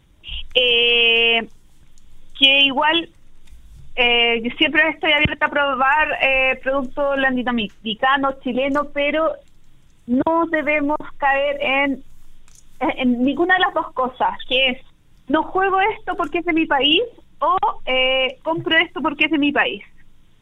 Eh, como creadores, eh, altura de mira, o sea, hay que hacer lo mejor que se pueda, preocuparse tanto de buenas mecánicas, tratar de hacer la producción lo mejor posible, porque va a dar lo mismo de dónde venga el producto, tiene que ser bueno, o sea, eh, esforzarse, dar lo mayor, testearlo mucho y tratar de buscar las mejores opciones para poder crear el juego. Yo de repente... Eh, siempre escucho como la crítica latinoamericana, productos latinoamericanos, pero es que lo mismo, uno lo mismo escucha en España, que dice, no, pero es que si es español es malo, como que también tienen ese prejuicio hacia lo suyo. Entonces, más allá de ese prejuicio lo suyo, eh, creadores, eh, tratar de levantar y hacer crecer esta industria. Yo de ahí me quisiera quedar entre lo que dijiste tú y lo que dijo y lo que dijo JP. Eh, de lo que dijo JP, yo creo que lo más rescatable es que él habló de productos. Eh, y yo creo que estamos llegando a un nivel de madurez donde tenemos que empezar a hacer no juegos buenos. Tenemos que empezar a hacer productos buenos. Y un juego que, como se entiende, como regla, si material de entretenimiento es una cosa pero un producto tiene que tener cierto nivel de calidad de componentes, tiene que tener cierto nivel de estética, tiene que tener eh, cierta algo que te atraiga y que tú digas, sí, sabes que este lo quiero, a pesar de que tengo estos otros siete al lado, quiero este, porque este es el que me llamó la atención. ¿Ya? Y eso me recuerda mucho, yendo a lo que, a lo que decías tú, Gloria, eh, y recordando lo que, lo que hablamos con Pedro Soto en su momento en la entrevista, eh, la parte del arte, la parte de los materiales, son importantísimos, importantísimos. Y esa es la parte donde no tienes que ahorrar. Porque esa parte es la que va a atraer a la gente y la que va a hacer que tome tu caja y no la del lado. Si tú encuentras que tu arte es muy caro, probablemente es porque estás haciendo muy pocas unidades. Porque un artista que te cobra mil dólares, si tú mandas a hacer mil unidades, le estás pagando un dólar por unidad. Si tú mandas a hacer dos mil unidades, te estás pagando medio dólar por unidad. Si tú mandas a hacer 100 unidades, evidentemente te va a salir muy caro el artista. Pero es, ¿por qué? Porque tú, tú no crees en tu juego o, o porque el artista es muy caro. Y ese es el tema si vamos a lanzar productos, intentemos lanzar productos buenos y productos en los que creamos. Y juguémonos con eso. Sí, estoy de acuerdo. Sí, y una última cosa, por favor, que, perdón, es que se me fue a decirlo en su momento, y es que eh, me, da la sensación de que el mercado o, nuestro lado del, de la vereda en Sudamérica ya está mirando compararse con grandes. no, no creo que se esté igualando, porque creo que falta mucho para igualarse. Pero creo que es un muy buen ejercicio ponerse una vara nivel mundial y no decir, no, pero es que estas son las ligas menores, entonces... Sí, es eh, que es mi primer juego. Es mi primer juego. yo creo que estoy aprendiendo. Yo creo que eh, nosotros, eh, este, la esfera de juegos de mesa latinoamericana a mí me da la sensación de que se nutre de elementos del mundo y no da vuelta a los mismos elementos eh, locales una y otra vez y sacan los mismos productos locales una y otra vez. Y eso me gusta, porque creo que hay que emparejar hacia arriba y no hacia abajo. Sí, de acuerdo. Entonces, eso fue la parte de juegos. Ahora, el segundo punto, Latinoamérica, con respecto a la apertura eh, del hobby. Eh, ¿De a qué se le llama? Son todos los sucesos o iniciativas que se han dado que hacen que más gente no jugona puede empezar a hacerse parte del mundo, ya sea ampliando más la oferta o generando más visibilidad. ¿Qué eventos ustedes destacan que han pasado en Latinoamérica? Que hagan que un no jugón pueda acercarse a este mundo. Eh, eh, ah, bueno, Gloria. Eh, dale, Gloria. Yo decía eventos masivos, o sea, conversamos con Matías de, de América, que hablaba de cómo ellos se podían em, ingresar en distintas ferias de libros, en cómo hacían eh, hacían convenios con algunas instituciones para fomentar eh, todo lo que es el hobby en, en aspectos más generales. Sí, creo que esto eh, en general apoya mucho el hobby. También, bueno, eh, todo lo que es eh, eh, la creación de tiendas o espacios que eh, sean un poquito menos ñoños y un poquito más, eh, no, pero en serio, eh, un poquito más familiar. O lo mismo que en una librería haya un catán, también es una forma de mostrar el hobby, mostrarlo como algo natural en la vida. Sí, en ese sentido, aquí en Chile nosotros hemos tenido la ventaja que DeVir ha hecho muy buen trabajo creando ya sea estas ludotecas públicas que están en bibliotecas, en bibliotecas nacionales, en bibliotecas municipales, eh, eh, in- int- intentando entrar a colegios, eh, bueno, con eventos que son sociales, por ejemplo, el Juegos en el Parque, yo encuentro que es un Mm. evento que es muy destacable, que se hizo en una plaza pública, donde pusieron carpas, pusieron muchas mesas y gente a jugar, y cada persona que iba pasando miraba y decía, oye, ¿qué es esto? Preguntaba con cara extrañada, y es como, no, son juegos de mesa, ¿quieres aprender alguno? Y se sentaban, o sea, esas son... Esa es, yo encuentro una iniciativa, pero demasiado importante porque de verdad logra hacer que la gente de a pie que no está metida en este mundo pueda tener un acercamiento y un acercamiento que de repente eh, puede significar un cambio y, que, y convertirlo en jugón. Sí, yo, yo el otro día estaba pensando eh, sobre eso mismo, sobre una comparación. eh, va a ser rara lo que voy a, va a ser raro lo que voy a decir, pero lo explico. Una comparación entre el juego en el parque y la venta de juegos de mesa de hobby en Falabella o en una tienda masiva, digamos. Y yo decía, eh, el juego en el parque captura a esa persona que va caminando en el parque y no se espera, porque nadie va a ir porque está el juego en el parque. Eh, nosotros vamos porque está el juego en el parque. Claro, Pero una la persona, gente normal se la topa. la gente normal se la topa. Entonces va caminando, se encuentra esta cosa y dice, oh, llam- llámame atención y veo que existe este mundo y genera, eh, esas, muy probablemente generó en muchas personas la sensación de descubrimiento. De qué suerte tuve, a los que les gustó, a los que no pasaron, pero a los que les gustó, qué suerte tuve de haberme topado con esto, descubrí una mina de oro, esto, fue, esto es maravilloso, es que- pero mira, o sea, iba caminando, qué bueno que salí porque vi esto. Pero eh, eh, eh, en el otro lado está la venta de Catán en Falabella, que es una tienda como el Corte Inglés, masiva.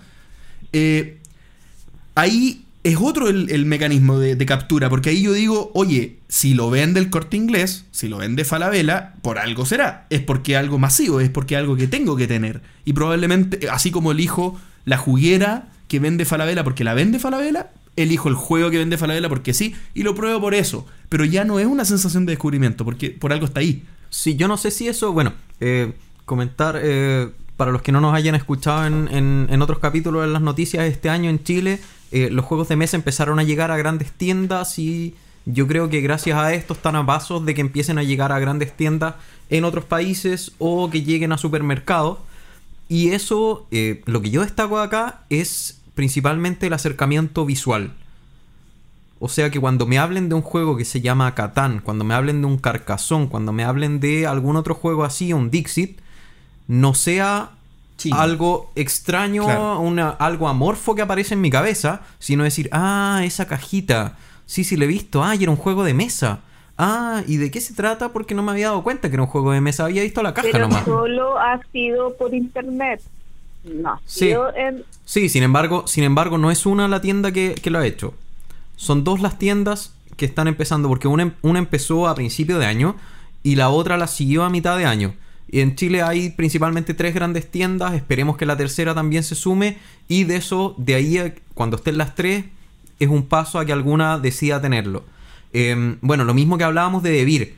Eso esperamos que todas estas cosas que están pasando aquí en Chile se empiecen a repercutir en Colombia. En Colombia se abrió un Debir.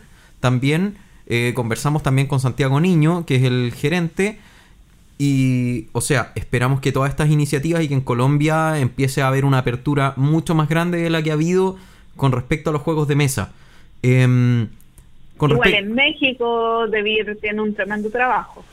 Sí. Sí, eh, bueno, eh, ¿qué más? En Argentina la Geek Out Fest.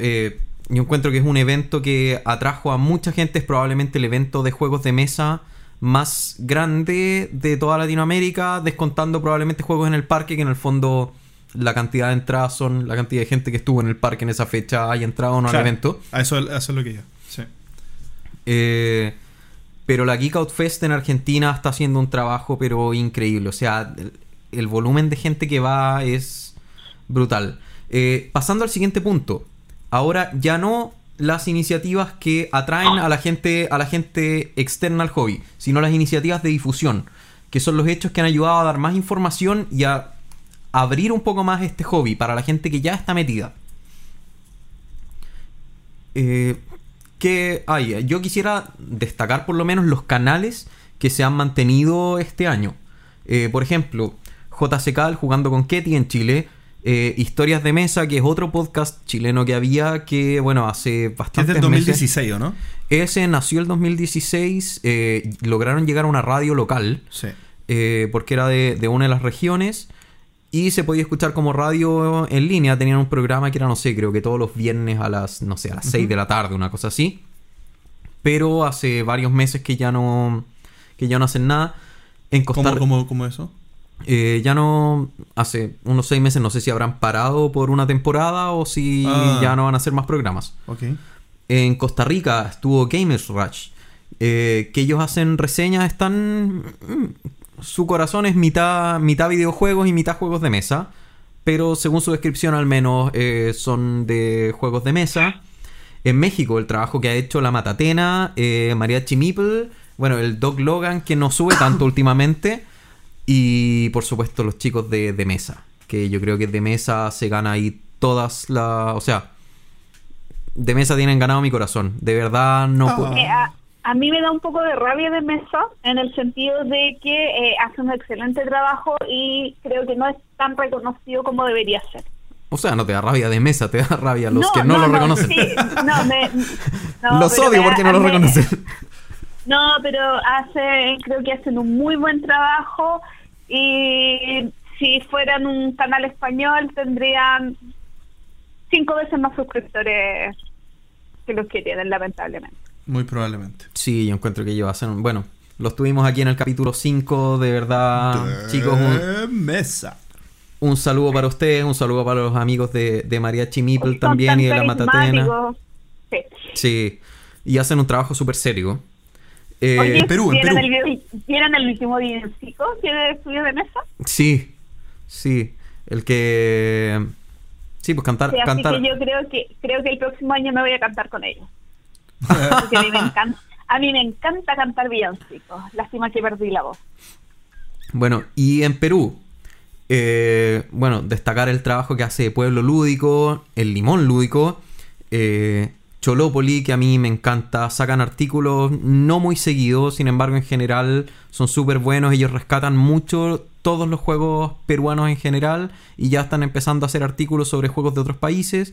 Y bueno, Radio Meeple, nuestros hermanos, nuestros hijastros, ¿cómo sería?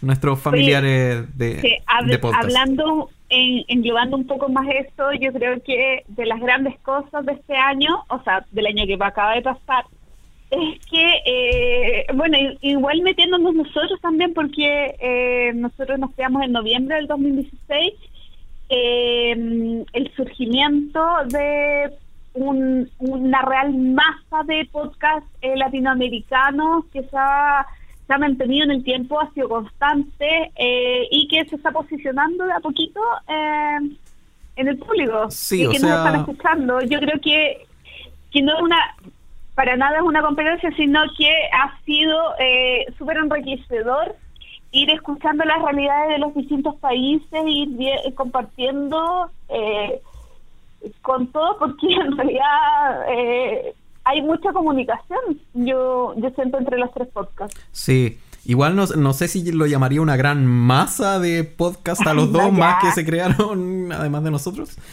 Pero No, pero no, yo me siento súper conforme con los tres podcasts que estamos como como sacando quincenalmente eh, publicaciones. eh, yo creo que se está cumpliendo el, el rol de masificar y ojalá vengan más.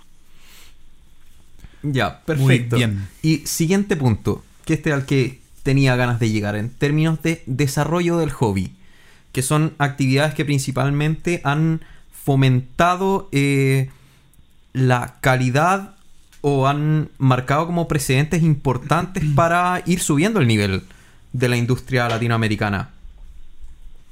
Aquí, ¿qué, qué hechos destacan ustedes? Porque yo tengo... hay muchos para nombrar. Sí, bueno, eh, particularmente, obviamente, el eh, de Chile, uno que tuve la oportunidad de asistir, eh, el encuentro de prototipos, ¿bien? Que a mí me sorprendió. O sea, eh, yo iba con cero expectativa. Eh, fui, bueno, me encontré con Gloria, de hecho, en el encuentro de prototipos. Y tuve la oportunidad de probar un par. pero más allá del prototipo en sí, que analizar un prototipo, dependiendo de la fase en la que se encuentre, Es puede ser, puede ser muy relativo, exacto.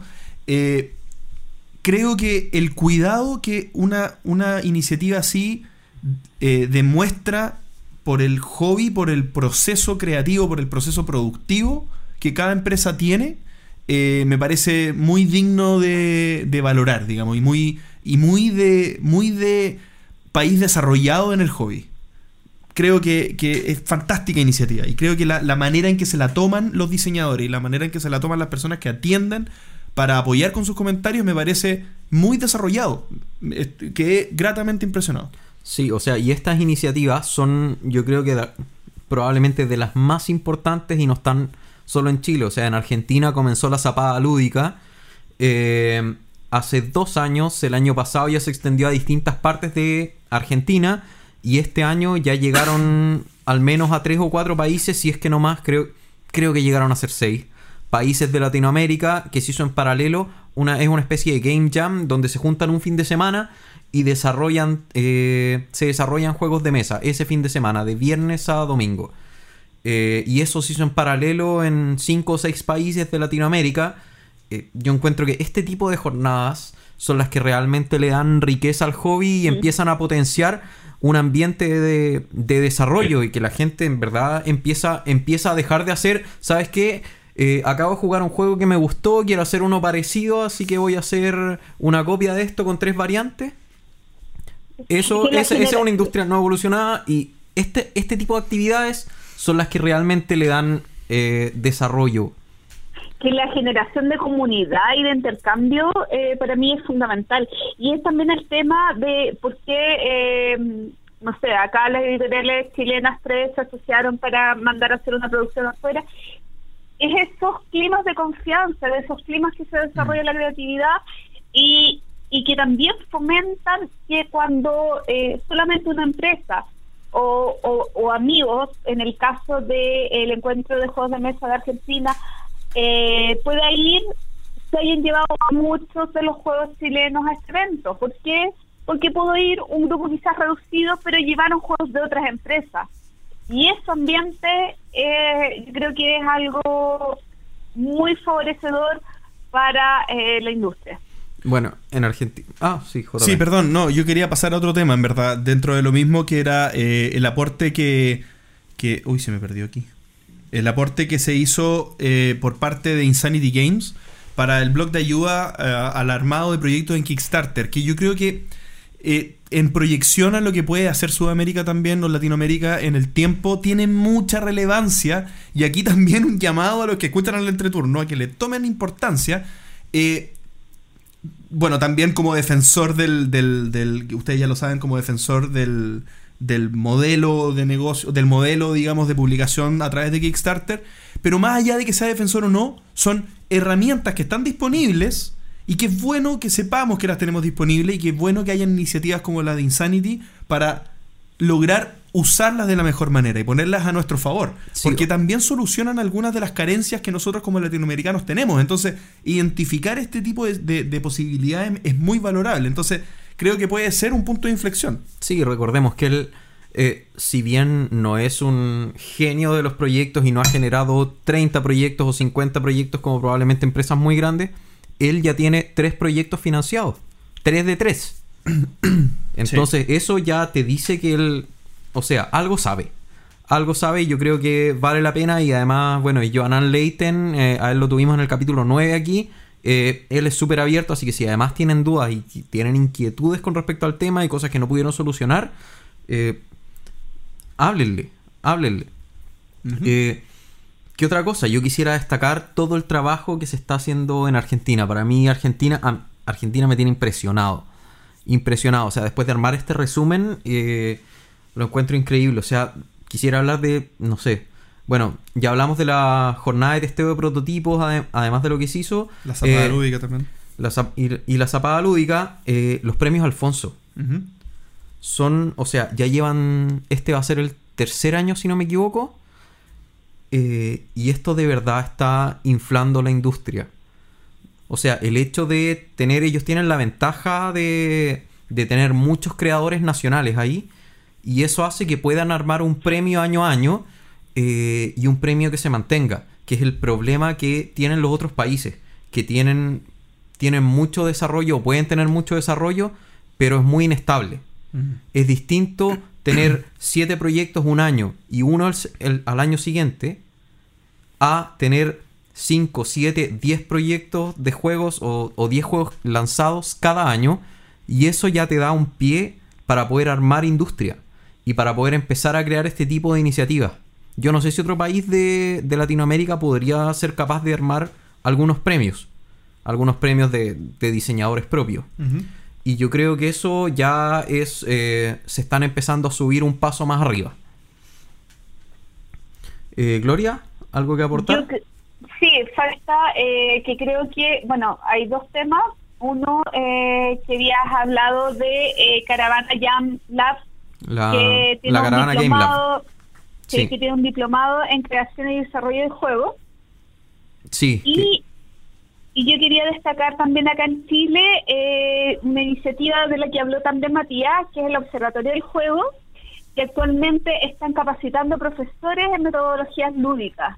Están haciendo al menos, por lo que uno ve en Facebook, al menos una o dos capacitaciones mensuales a profesores para eh, capacitarlos para tener una ludoteca en, el- en los colegios y también para el uso de los juegos acá en el área de educación, que es algo que eh, acá en Chile recién se está desarrollando.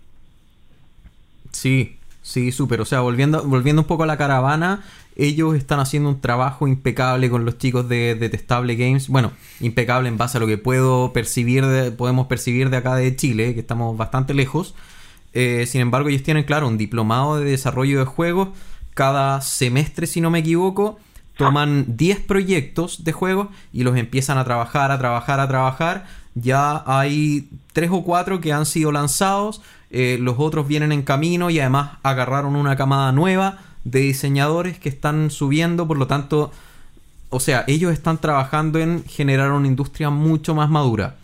Eh, y eh, bueno, por otro lado, en Colombia, Creo Mi Juego, que ellos son también un grupo que están haciendo algo parecido, están tomando, o sea, están creando muchos juegos en este momento, así que, a ver, más iniciativas muy destacables, de verdad, yo siento que acá yo me estoy empezando a quedar sin palabras, porque de verdad eh, hay mucho, mucho, mucho que se está haciendo por eh, no solo ampliar el hobby, sino que darle más profundidad. Y por último, por último, el último tema, que son las nuevas oportunidades que se están creando de negocios. Nuevas oportunidades que se pueden aprovechar por desarrolladores locales o gente que quiera hacer algo relacionado con el hobby. Aquí eh, podríamos partir hablando de Argentina nuevamente. Es que cómo han estado usando todos los problemas que tienen de internación y todas las barreras impositivas a su favor. Este país de verdad es un, es un país que en términos de importación tienen muros armados y ellos dijeron, ¿sabes qué? En vez de pelear contra eso, vamos a usarlo y vamos a empezar a generar mucho desarrollo propio. Y como la gente tampoco tiene eh, mucho acceso a lo de afuera, porque sale carísimo, ellos están generando una industria local súper potente, súper potente. Si se fijan, muchas de las noticias, creo que el país con más lanzamientos, bueno, después de Chile, eh, es Argentina. Y tiene sentido, tiene todo el sentido. Bueno, también tiene el sentido porque tienen 43 millones de habitantes, o sea, eh, hay muchas más eh, posibilidades de mercado y mucha más población que puede estar interesada en el hobby. Pero bueno, es parte de. Es parte de. Están, usan- están usando lo que tienen a su favor. Y esa resiliencia, por decirlo de una manera ciútica, eh, lo encuentro genial. Muy de acuerdo.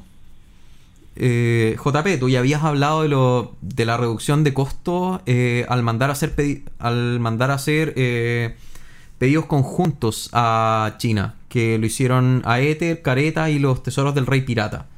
Eh, ese tipo de iniciativas son las que se necesitan. O sea, si yo siento que no tengo el mercado suficiente para poder llegar al público que quiero, me voy a juntar con una, dos, tres editoriales más.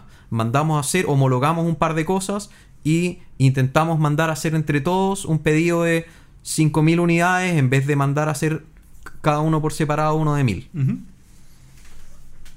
Sí, lo, lo dijimos. O sea, son como lo que recién mencionaste de Argentina, de cómo le sacan la vuelta a sus barreras impositivas, como lo que acabas de decir de Chile, de cómo le sacan la vuelta a, a una demanda probablemente no tan grande como la que pudiera tener otro tipo de juegos.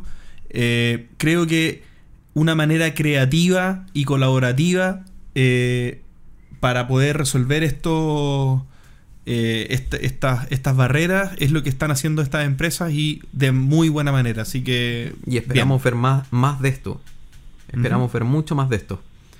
Eh, otra cosa que está pasando en Argentina también, eh, bueno, no sé si será una oportunidad o no, pero Ruibal Hermanos, que es una empresa que hacía juegos tradicionales eh, inicialmente, que es de estas que hacía los ajedrez de plástico y cosas así, se ha empezado a dar cuenta de que existe este mundo de los juegos, juegos de mesa modernos y ya lleva tres años consecutivos eh, apostando por proyectos propios. El 2014 creó, o sea, eh, apostó por Nuevo Mundo, el 2015 por Carta Fútbol Club y el 2016 que salió en diciembre del 2016 Conejos en el Huerto. Y son juegos que son de calidad internacional también. Así es. Eh, ¿Qué otras iniciativas, Gloria? Sí. ¿Estás aquí o estás perdida? Sí, es que se cortó la llamada en la mitad de, de lo que estaban hablando, pero me imagino que no avanzaron mucho. No, de Chile. Es que yo quedé en barreras impositivas y, y siguiendo en Argentina No, sí, cuando... eh, yo, yo, yo, yo quiero mencionar un poco el, el- el afloramiento de eh, board games, cafés o lugares donde poder jugar juegos de mesa tomándote algo, comiendo algo. Creo que han habido algunos. Eh, Pancho, no sé si nos puedes ayudar con la En, lista. en Ecuador estuvo Jaquelate. En está. Chile. Bueno, está, hecho, está, Jaque- perdón. eh, sí. Eh, de hecho, Jaque Lacte, yo les comenté, pero creo que no lo he dicho eh, al aire, es que ahora se cambió de local, se cambió a un local más grande. Así que les ha ido muy bien. Es muy buena señal. Oye, me da mucho que- gusto escuchar eso. eh, decidieron reimplementar un café más grande. Yo igual estuve conversando con la gente de Eureka Café Lúdico, que, que es un café de Perú, que les ha ido muy bien, eh, ha sido, bueno, gente muy agradable y que ha sido una súper buena experiencia eh, la instalación del café. Bueno, gente Eureka, a todo esto, eh, Eureka es un café en Perú. Y Jaquelate es en Ecuador. Sí, era por si la gente no sabía. No, si lo dijimos. Ah, Sí. Y eh, por otra parte, acá en Chile está el 2 de 6 Café, que también, eh, además de trabajar en todo lo que es cafetería y, y arriendo de juegos, eh, también tiene una, un área de venta de juegos. Así es. que es un modelo un poco distinto porque los otros, los otros en general se centraban principalmente en la, en la comida y agregaban un poquitito los juegos, lo cual les da un- bastante más seguridad al negocio. Eh, otra noticia importantísima. eh, Kickstarter, Kickstarter, bueno, no noticia, pero es un hecho súper relevante, que es el Kickstarter que se haya abierto a México. Así es. Sí, bueno, eh, yo sería reiterativo si lo digo, pero en el fondo este tipo de, de- de oportunidades que llegan están para aprovecharse. No, no sé si han salido lanzamientos de Kickstarter en México Sí. a raíz de esto. Sí.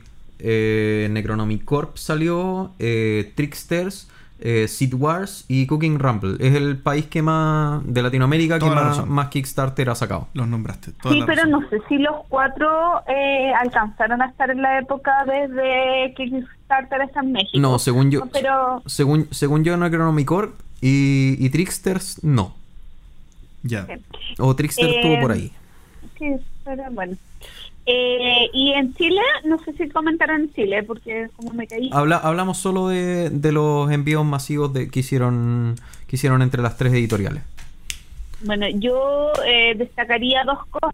Lo que está haciendo Fractal Juegos, que se acuerdan que los entrevistamos porque ellos habían traído Pared y eh, Arboretum. Ay, se me olvidó cómo Arboretum.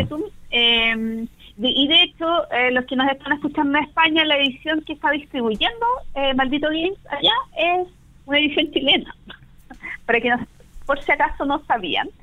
Eh, que Fractal hizo un cambio completo en su estructura. De hecho, eh, ya no es el mismo fractal de antes y se está orientando también mucho más a lo que es producción de juegos y, e implementos de madera. Eh, ya sean juegos de mayor antigüedad y ahora también están eh, confeccionando sus primeras mesas de juego. Mm, perfecto. Sí, yo creo que se veía venir después de la entrevista que tuvimos. Sin embargo, ese es un modelo que está súper poco usado aquí en Latinoamérica, que es el de buscar licencias y traerlas. Que eso es algo que requiere un poco más de inversión inicial, evidentemente. Eh, también afecta al tema del Lego, por decirlo de alguna manera fea, eh, porque no vas a sacar tu juego, sino que vas a traer un juego de otra persona. Sin embargo, eh, es un modelo que se ha implementado muy poco acá y que deberíamos empezar a, a hacer. Sí, Eh, pero el, el, es el cambio del modelo que eh, ya no está, eh, o por lo menos ha dejado de lado eso y ahora se está dedicando a otras áreas también de la industria. Claro, claro. Yo estaba hablando del modelo antiguo que está poco implementado acá. Sí. Y lo otro es que, por lo menos eh, en lo que se refiere a David Chile, eh, han llegado muchísimas más, eh, o sea, asociado con muchísimas más editoriales y distribuidoras de juegos de mesa. Y en los últimos meses hemos recibido eh, cargamentos, por decirlo de algún modo, de Maldon, eh, que creo que es de las últimas editoriales que ha llegado, es una editorial argentina de juegos. Ahora está trabajando con Maldito Games, con Sweet Tomatoes y con muchas otras empresas. Y eso habla de eh, que están llegando muchísimos más eh, juegos a distribuir de Chile eh, editados en español. Ujú. Sí, yo quería hablar de una, un tipo de negocio nuevo que se está creando que no sé si dará todavía para sustentarse, sin embargo eh, apoya mucho al desarrollo local y son dos tiendas, una es Don Meeple y la otra son Gobel Games, es Gobel Games. Eh, Don Meeple es una empresa pequeñita eh, que se basa básicamente en la impresión láser ellos lo que hacen hacer o sea, lo que lo que hacen es eh, son componentes de mejor calidad para distintos juegos. Por ejemplo, si tú quieres eh, todos eh, todas las frutas y verduras de la agrícola, te los mandan a hacer eh, en, en calidad láser, en un plástico, quedan súper bonitos. Yo encuentro que eso es un modelo súper interesante que se ha explotado mí- poco. No sé, no sé qué tan rentable modelo- será. No, a mí es un modelo que me da miedo, debo decirlo. A mí no me da confianza, no porque yo no confíe en la empresa o eso, pero el tema de la legalidad de eh, vender customizaciones, no sé hasta qué punto sea tan correcto. No debiera, no, en ese sentido, O sea, problema. no, no sé, No, ahí problema- hay- problema- problemas legales no hay. Yo yo no Eh, creo yo, que creo, haya. yo creo que el, el- el peligro de ese modelo es que. La escalabilidad. Eh, sí, es la escalabilidad. Uno, estás dependiendo de cuánto puede procesar tu, tu impresora láser. Y lo otro es que tu competencia es cualquier otra persona en el mundo que tenga una impresora láser. Eh, no, ¿Sabes no- qué? Yo, yo un modelo que no he visto a propósito, no es, no es impresora láser, pero es similar, es la confección de insertos a medida, que yo lo he escuchado eh, de algunas empresas españolas y, y que ustedes también lo conversaban por los que compraban en Customer no sé cuántito, Broken en Token. Broken Token. Broken Token, pero yo me refería a insertos plásticos, eh, que había empresas que, que lo estaban realizando y también eso se hacía bajo me- demanda. Eh, Yo creo que es una oportunidad pequeña de negocio que todavía no se ha explotado. Sí. Bueno, y lo, y lo último, Gobel Games, que no alcancé a nombrar lo que hacía, ellos venden eh, materiales de juegos genéricos o customizados para poder armar ya sea prototipos o eh, muestras de impresión o, eh, bueno, o print and play de cosas. Cartas y tabletas a baja ma- demanda. Todo como para hacer prototipos, troquieles. Eh, claro, por lo que yo conversaba con el chico de Gobel, pero esto- estoy hablando de una conversación hace más de año y medio, porque fue en el primer encuentro de prototipos, ellos tenían algunos tamaños de eh, como para hacer fichas, no, no de cualquiera. Y lo otro, bueno, eh, también conversando, eh, por lo que entiendo, eh, va a ir a eso en 2018. Así que me imagino que esta empresa va a tener buenas novedades para el su futuro. Sería bueno. O proyecciones, sí. Sería bueno. Y con eso tenemos un pequeño resumen de todo lo que ha pasado en Latinoamérica. Eh, perdón si nos demoramos mucho, no, no fue tanto. Eh, pero con esto ya quedan más o menos al día de todo lo que pasó el 2017. Y ahora, yéndonos más localmente, dentro de estas cuatro paredes. Todo lo local que se puede. Ocho paredes. Ocho paredes, claro, las cuatro de acá, más las de Las Gloria. cuatro de Gloria. Más las cuatro de tengo- Gloria, más los dos pisos y tengo los dos de- techos. Yo Porque no tengo son más paredes. de cuatro paredes, pero bueno. Tienes más de cuatro paredes. Sí, tengo uno, dos, Es tres, que- cuatro, cinco, seis, Es hexagonal siete, su ocho, casa. nueve, diez, once. ¿Qué? Es que vive en una No piña debajo del mar. Sí. Ay, sí. El entreturno. ¿Qué ha sido para nosotros este año? Uf. ¿Qué, qué- qué- qué- me miran a mí? ¿Tú me estás mirando a mí, Gloria? Yo no, yo to- estoy mirando lo que hizo la pauta.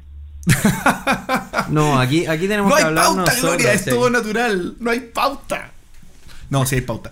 Pero bueno, eh, sí, eh, anotamos algunas cosas, ¿verdad? Eh, voy, a, voy a. No sé si las nombramos así rápido, porque en verdad. Lo que, lo que a ti lo que te- ya, es lo que que- del después, corazón. vamos a- y después podemos ir a lo- algo más personal. Sí, de- es que a mí me nace turno. nombrarla Sí. rápido porque de verdad, bueno, voy a partir desde Sí, lo personal. Dale, dale tu JP. Voy a partir desde lo personal. El entreturno, eh, eh, obviamente, eh, significa mucho para mí, eso es obvio, pero Es un proyecto tuyo. eh, bueno, es un, proyecto de los tres, digamos, pero, pero es algo que materializa eh, un comienzo, desde mi punto de vista, de ocuparme de, de hacer el hobby algo mejor. Bien, porque uno siempre dice, bueno, eh, me encanta esto, ¿qué, qué puedo hacer por, lo, por, por esto que, que- que me gusta mucho? Y no sé si hablo por los tres, pero de mi punto de vista... es algo que- esto. no, no, no, pero es que de mi punto de vista una, una gran satisfacción es haberlo consumado, haberlo hecho realidad en el capítulo 1, en el capítulo 2 y mantenerlo como una realidad en este capítulo 30 y con la regularidad que nosotros tenemos. De hecho, el, el primer punto que tenemos anotado en la pauta acá es la regularidad, 30 capítulos semana por medio sin fallar ninguna vez y en todos estuvimos los tres. Bueno, salvo uno que yo estuve Pero esporádicamente. estu- estuviste un pedacito. Hice un, hice un toasty como para los que juegan Mortal Kombat, pero eh, sí, o sea, esta, esta regularidad habla de el cuidado, digamos, que yo con mucho orgullo lo digo, no sé si estará bien que lo diga, pero el cuidado que le pusimos a mantener esta regularidad para, para mantenernos ahí eh, en este un poquito más de un año, 30 capítulos eh, ya. Eh, eso, personalmente creo que fue eh, un logro. Sí, yo creo que la única falla que tuvimos fue un capítulo que lo tuvimos que subir un miércoles en vez de un martes. Sí. Y me sentí horrible. Sí. Sí. Me sentí horrible, la verdad. No, no, y, y bueno, y las primeras veces que tuvimos problemas con la plataforma de Evox, pero el capítulo en otras plataformas se encontraba disponible. Era más algo puntual que algo, o sea, era en esa plataforma Sí, el ¿verdad? problema, no en otros lugares. Tenemos que haber estado unos 6 o 7 capítulos Sí. alegando contra Evox. Sí, es verdad. Sí. Tratamos de Ahora, hacerlo. ahora, ahora vamos Evox. Sí, tratamos de hacerlo automático, pero ahora tengo que subirlo en las dos plataformas. Bueno, no, no, no, hay, no hay remedio. Eh, otro tema muy importante es eh, la tónica que nosotros tuvimos los primeros 19 capítulos de hacer entrevistas a distintas personas, eh, que fue sin duda un gran aporte y algo que un poco sentó las bases de lo que nosotros queremos hacer como de mostrar la realidad en Sudamérica. Creo que eso compaginó muy bien esa intención. Yo, solo como resumen, eh, quería contarles que tuvimos invitados de Chile, Argentina, Perú, Ecuador, Costa Rica, México, Colombia y España. Y entre esos había diseñadores, algunos que se autopublican y otros que usan crowdfunding, eh, editoriales, tanto de juegos propios como de licencias de afuera. Tuvimos a tiendas, tuvimos a distribuidores, tuvimos a dibujantes, tuvimos a profesores, tuvimos a gente que organiza eventos, eh, gente que prepara premios, eh, agrupaciones, Que prepara gente, café. gente que está, claro, gente que tiene café, eh, gente que eh, tiene agrupaciones de diseñadores e incluso a un representante de- del Spiel des Jahres. Cierto. Oye, y de una chica Ah, que y, fue ser. sí, y, y una... Una chica muy simpática que fue ser. Sí. Sí, quiero ser majadero en esto que está diciendo Pancho. eh, para los que eh, se están incorporando en estos últimos capítulos eh, o los- a- al entreturno de los capítulos más recientes, eh, los invito a que repasen un poco lo que ofrecen los capítulos principal, los, perdón, los de Del los- 1 al 20. Del 1 al 20. eh, son principal, son en su mayoría atemporales, salvo la- la- las noticias.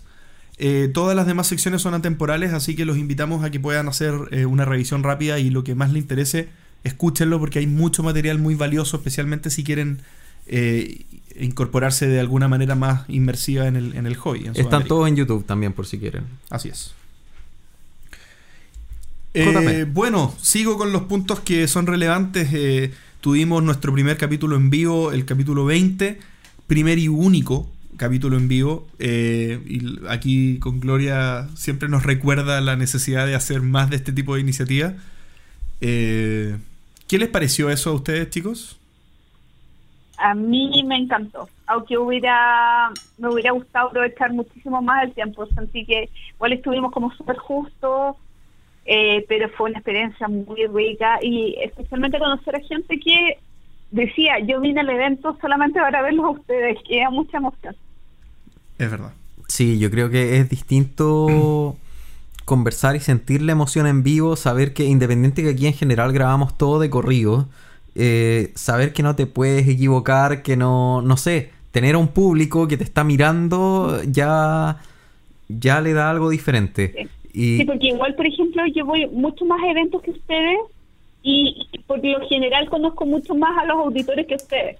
Pero igual encontrar que, que ustedes lo vivieron de una manera intensa, ver que la gente eh, los conocía. Es verdad. Sí, no, sin duda, una, una experiencia eh, súper gratificante y también se siente la responsabilidad. En ese tipo de situaciones se siente la responsabilidad de lo que estamos haciendo. O sea, esto no es, esto no es cuando se nos ocurra. Ahí cobra sentido la regularidad, la calidad en el contenido, que ustedes pueden interpretar si hay, hay o no calidad, eso depende de ustedes, pero al menos intención de calidad hay. Aquí hay harto cariño por lo que estamos haciendo y eso es lo que tratamos de, mantener eh, semana por medio.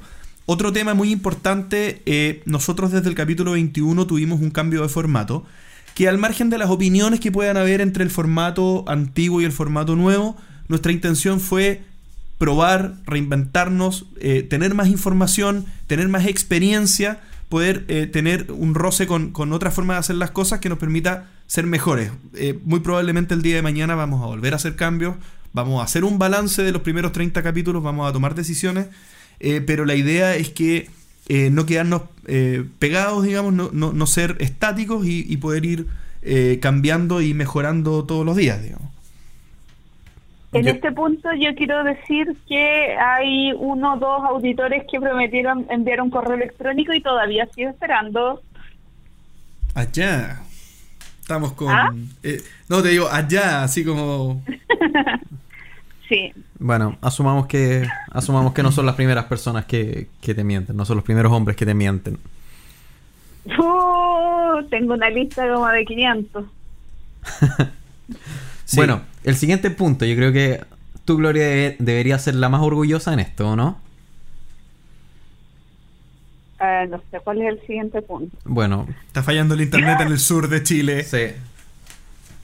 Bueno, el siguiente punto es el apoyo y la participación que han tenido los auditores en concursos, proponiendo secciones, juegos y con algo que estamos al debe, que es que no han mandado ninguna historia.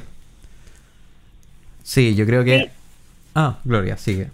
No, es que que nosotros vemos el apoyo por redes sociales, mail y todo y Facebook y todo eso, pero realmente eh, cuando tú te pones a hablar con alguien y te dice, no es que, ay, obvio, si eso ya lo escuché. O sea, como, no es necesario que tú me digas que te gusta tal juego si yo ya escuché el capítulo. O que te diga, sí, Pancho hace esto. O, el otro día sonaría muy fome que yo lo contara, pero que cuando nos reíamos de algo que había dicho Pancho en relación a otro tema de la mesa, y fue como, claro, es que escuchamos el mismo capítulo, sí, por supuesto. Qué Eh, buena. Pero que, es, es fome si uno lo cuenta, pero cuando te das cuenta que con gente estás compartiendo el mismo lenguaje, las mismas situaciones, por más que no estén eh, grabando contigo, por más que ellos escuchen en otro momento, es sumamente gratificante. Ay, déjenme contarles algo, que parece que se los conté, pero no me acuerdo, pero se lo... Ah, olvídense y hagan como que lo escuchan por primera vez. Ok. Un día una amiga eh, me habla de la nada por, de WhatsApp, por WhatsApp, digamos, y no hablábamos hace mucho tiempo, no ese tipo de amigos que uno tiene en la vida y le pierde el rastro, y me habla y me dice, oye, eh, tú, eh, ¿cómo se llama? Me pasó algo. Mi jefe me llegó contando que es- está escuchando un podcast y me dijo así, estoy escuchando un nuevo podcast de juegos de mesa que me cambió la vida. Como que eh, est- esto fue renacer, es increíble, es lo mejor. Mira, te lo muestro. Pone el podcast y me dice, y escuché tu voz. Así como era el entreturno. Eso, chao. Y fue eso lo que me dijo mi amiga por, por WhatsApp, pero fue realmente, estuve en las nubes cuando me contó eso. Oh. No lo habías contado, pero nunca lo habías contado en el programa. Sí, nos lo Eh, habías sí. contado, pero fuera, fuera del programa. Sí, eh, ahora sí, me acordé. Sí. No, pero eh, es que esos pequeños detalles eh, son súper significativos. Así que al, hace- al hacen jefe de mi amiga le mando, le mando saludos. Sí, yo quisiera ahí eh, volver a un pequeño punto y es que nos manden sus historias. Tenemos ganas de contar. Está muy entretenido este tema de armar historias. Eh, para este capítulo tenemos más historias todavía. Y eh, la idea es que no sean solo historias mías, solo historias de Gloria, solo historias de JP. La idea es que vayan siendo historias de cada uno. Nos pueden ir mandando ustedes los audios si es que quieren. eh, no sé cómo lo harían. Probablemente por WhatsApp. Nos pueden mandar la historia escrita. O eh, nos Y pueden. elegir o el nos pueden.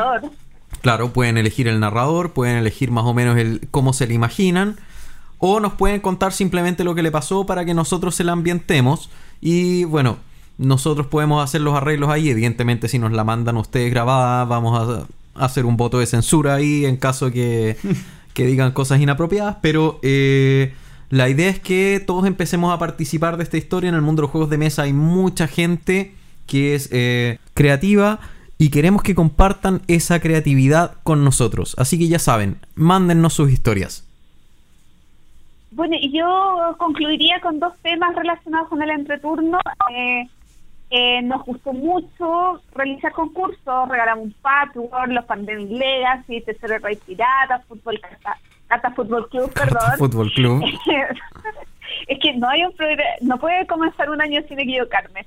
Eh, así que agradecerles a todos los que nos donaron estos premios y bueno, y también pedir si es que alguien quiere que sigamos con los concursos que nos mande algún regalito. Eh, pues, no, en pedir no hay engaño, Sí, todavía me dio risa, está bien. Oye, y por último, igual agradecer, eh, ya agradecimos la participación de los que nos escuchan, pero también agradecer su participación en lo que ha sido la creación de nuevas secciones y nuevas ideas para, eh, para el programa, tanto eh, las que ya hemos puesto al aire, como también sus comentarios y opiniones de cómo realizamos cada capítulo. Bueno chicos, acabamos de revisar nuestro recuento del 2017 y como todo recuento de un año, no puede terminar sin hablar de lo que creemos que va a pasar el siguiente año. Así que aquí les presentamos nuestras proyecciones del año 2018 según el entreturno. Y bueno, eh, acá son ideas que nadie de nosotros ha compartido entre nosotros. Eh, Pancho yo vi que tiene un montón, yo tengo un poquito menos. Eh, pero Las mías no las pueden ver. Exactamente, no podemos ver las de Gloria. Eh, pero partir entonces esta, esta pequeña conversación con una de las ideas que, que mencionamos en, en- en lo que fue el- este capítulo, que es Asmodee hará una movida para controlar o comenzar a controlar la distribución en Sudamérica. Y creo que aquí me... me- Esa, esa es tu proyección. Sí, y yo creo que eh, choco contigo, ¿no, Pancho? ¿La pusiste tú también? Eh, sí, yo puse una parecida que es que eh, va a venir una o al menos, eh, o sea, más de una empresa mediana o grande a instalarse aquí a Latinoamérica. Sí, mi, mi punto era por la distribución. La logística de distribución, que era el tema que nosotros habíamos comentado, que es el tema estratégico a solucionar, digamos, por alguien, por algún actor grande. Tiene que ser algún actor grande. Sí, yo te decía mediano grande, pero claro, mi, lo que yo predigo es que va a llegar alguien a instalarse. Ok. A Alguien foráneo. No Sí. va a crecer un, un local. O Para sea, hacer eso, digamos. Claro, para hacer eso va a venir alguien de afuera, ya sea un hielo, ya sea algún, bueno, Asmodee puede ser, pero no lo sé, va a venir alguien a hacerle la competencia a Devir. Sabes que yo creo que no va a ser tan pronto. Porque ¿No? todavía no está suficientemente posicionado Mode en España. Pero bueno. Son predicciones. Sí. Bueno, Pancho, no sé. ¿Yo? Dale. Yo, mi predicción.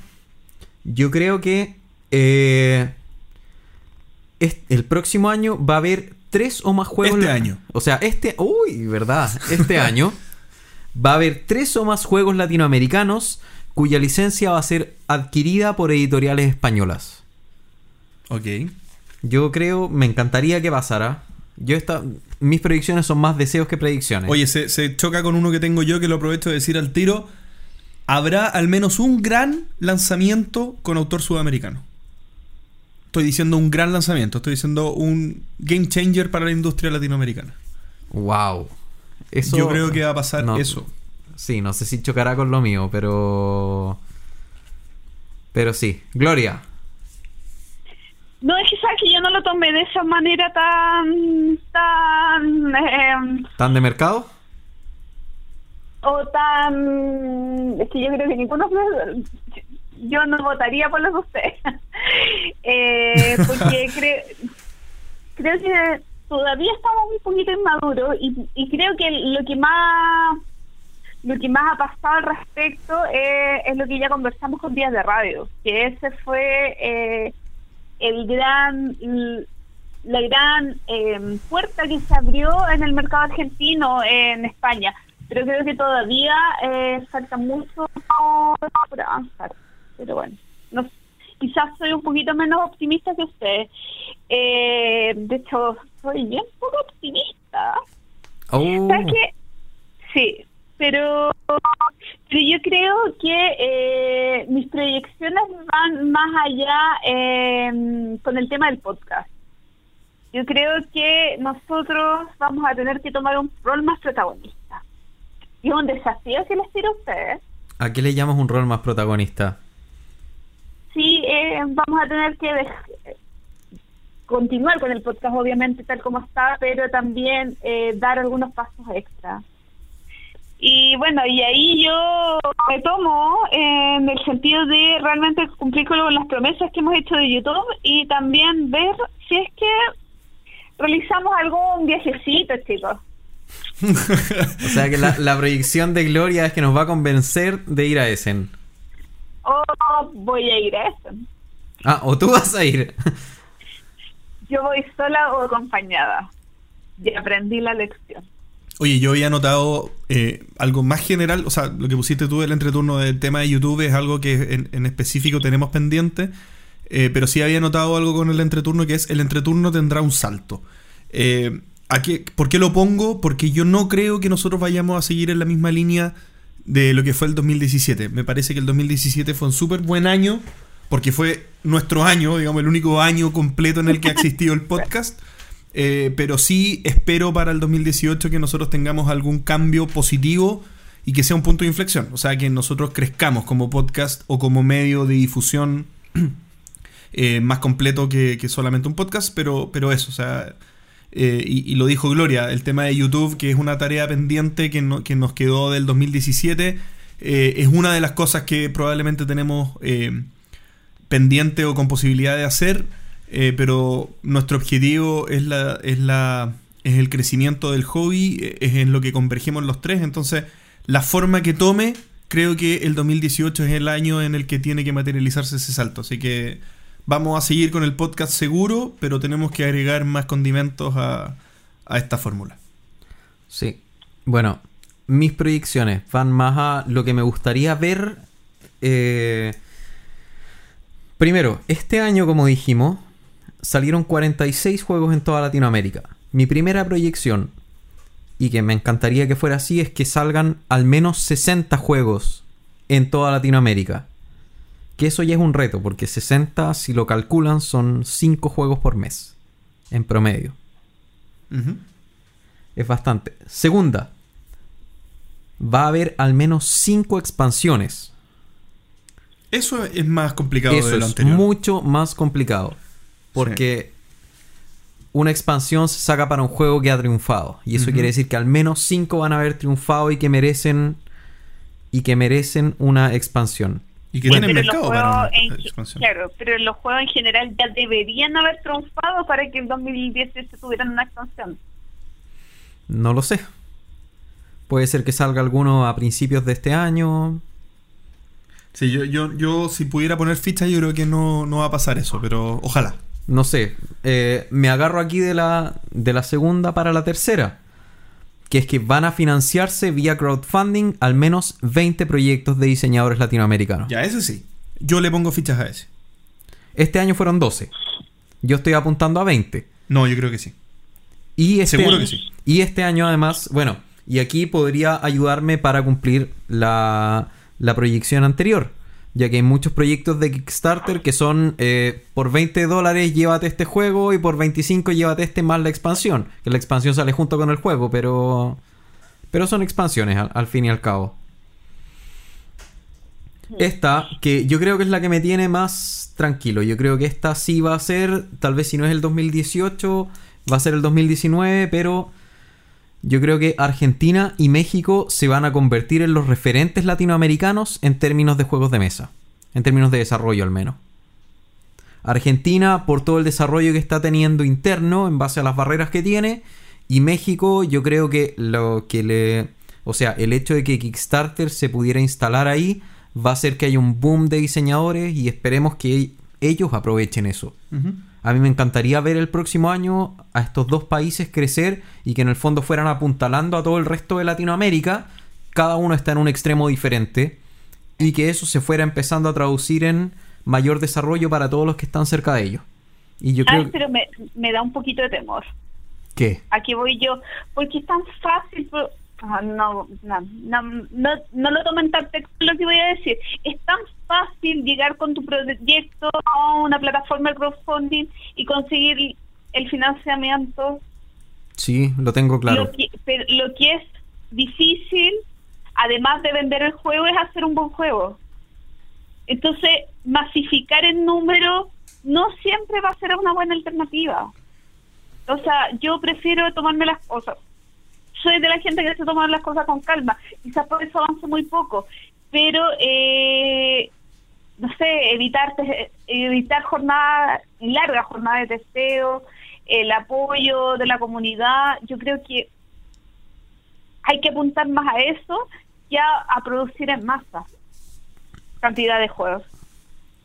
O sea, me Sí, da un poco de ser. temor aumentar los números y, y no preocuparnos tanto de la calidad. Sí, puede ser, pero si salen 20, esperemos que uno o dos sean de un nivel Pero- bueno, bueno. Sí, pero las personas que se compraron los otros 18 en- probablemente no confíen más en el diseñador, en la empresa o en el... y así van a ir muriendo como en todos los proyectos de Kickstarter, que yo soy súper detractor en general de eso. Bueno, y mi última proyección. Este año, en este recuento, nombramos a siete países. A México, Colombia, Costa Rica, Ecuador, Perú, Argentina y Chile. Yo creo que el próximo año, en este recuento, vamos a nombrar al menos a tres o cinco países más. Y me encantaría saber que en Bolivia se están haciendo muchas cosas interesantes, que en Nicaragua, que en Paraguay. no, Paraguay, en bueno, hay muchos países para nombrar, así que Uruguay. pueden ser parte de esos cinco Porque países hay. países hay. Pero me encanta, me encantaría ir viendo que el desarrollo no solo está haciendo en estos siete países que hoy en día tienen cierta base, sino que eso se está esparciendo a países aledaños. Muy bien. A mí, ¿sabes qué me gustaría? eh, de repente veo que hay muchos concursos internacionales, o por lo menos yo solamente veo los que tienen que ver con el idioma español. Eh, estaba el de Geek Out, está los de... ah, se me olvidó la plataforma de crowdfunding eh, que funciona en España, Berkami. Berkami. Tan, tantos eh, concursos de prototipo me gustaría ver una mayor participación eh, latinoamericana en estos concursos, eh, una mayor representación de distintos países, eh, que los diseñadores pierdan el miedo a mostrar sus trabajos, pierdan el miedo a, a- a esta típica de hoy mi, mi idea es tan buena que me la van a copiar eh, que va, va, es parte de la, de la madurez que se va desarrollando. Me gustaría ver muchísimo más presencia en esto, en estos eventos y yo creo que la industria va a ir a hacer. Me parece. Sí. Bien. Oye, eh, llegamos al fin de este capítulo 30. Al fin del fin. Al fin del fin. Y eh, como, como en los capítulos antiguos, un capítulo largo, pero que ameritaba eh, esta duración porque hicimos un recuento bastante bueno de la industria de los juegos de mesa en Latinoamérica y también de nosotros como podcast. Eh, no me queda más que agradecer, bueno, por haber escuchado este capítulo. A los que han escuchado los 30 capítulos, muchas gracias por haber estado con nosotros eh, todo este tiempo. Y a los que se han incorporado, los nuevos auditores, eh, muchas gracias por haberse eh, incorporado. Y nos quedan muchos capítulos más porque vamos a seguir para rato. Así que eso, muchísimas gracias a todos los que hacen posible este, este podcast. Gracias JP por hacer posible este podcast. Gracias Pancho por hacer posible este podcast. Oh, gracias Gloria por hacer posible este podcast. Gracias a los tres por hacer posible este podcast. Sí, eh, no, chicos, así que eso, eh, muy eh, agradecido de ustedes por, por ser parte de este equipo y nos queda para rato, así que vamos con todo este 2018. Eso, muchísimas gracias a todos por haber escuchado, hasta la próxima. Adiós. Gracias por escuchar El Entreturno. Y recuerden, envíenos sugerencias de historias relacionadas con sus vidas lúdicas. Pueden ser de terror, tragedia, graciosas o hasta de traición. Recuerden también estar atentos a los concursos que vengan en el futuro. Tendremos muchas sorpresas para este 2018. ¿Y a ustedes? ¿Qué experiencias lúdicas les dejó el 2017? Envíenos sus comentarios al correo elentreturno.gmail.com. Además, envíenos preguntas o temas que quieran que conversemos en el programa. Síganos en Facebook, en Twitter, en Instagram y suscríbanse a nuestro canal de YouTube. Escúchanos en dos semanas más en nuestro próximo capítulo de El Entreturno. Gracias de nuevo y hasta la próxima.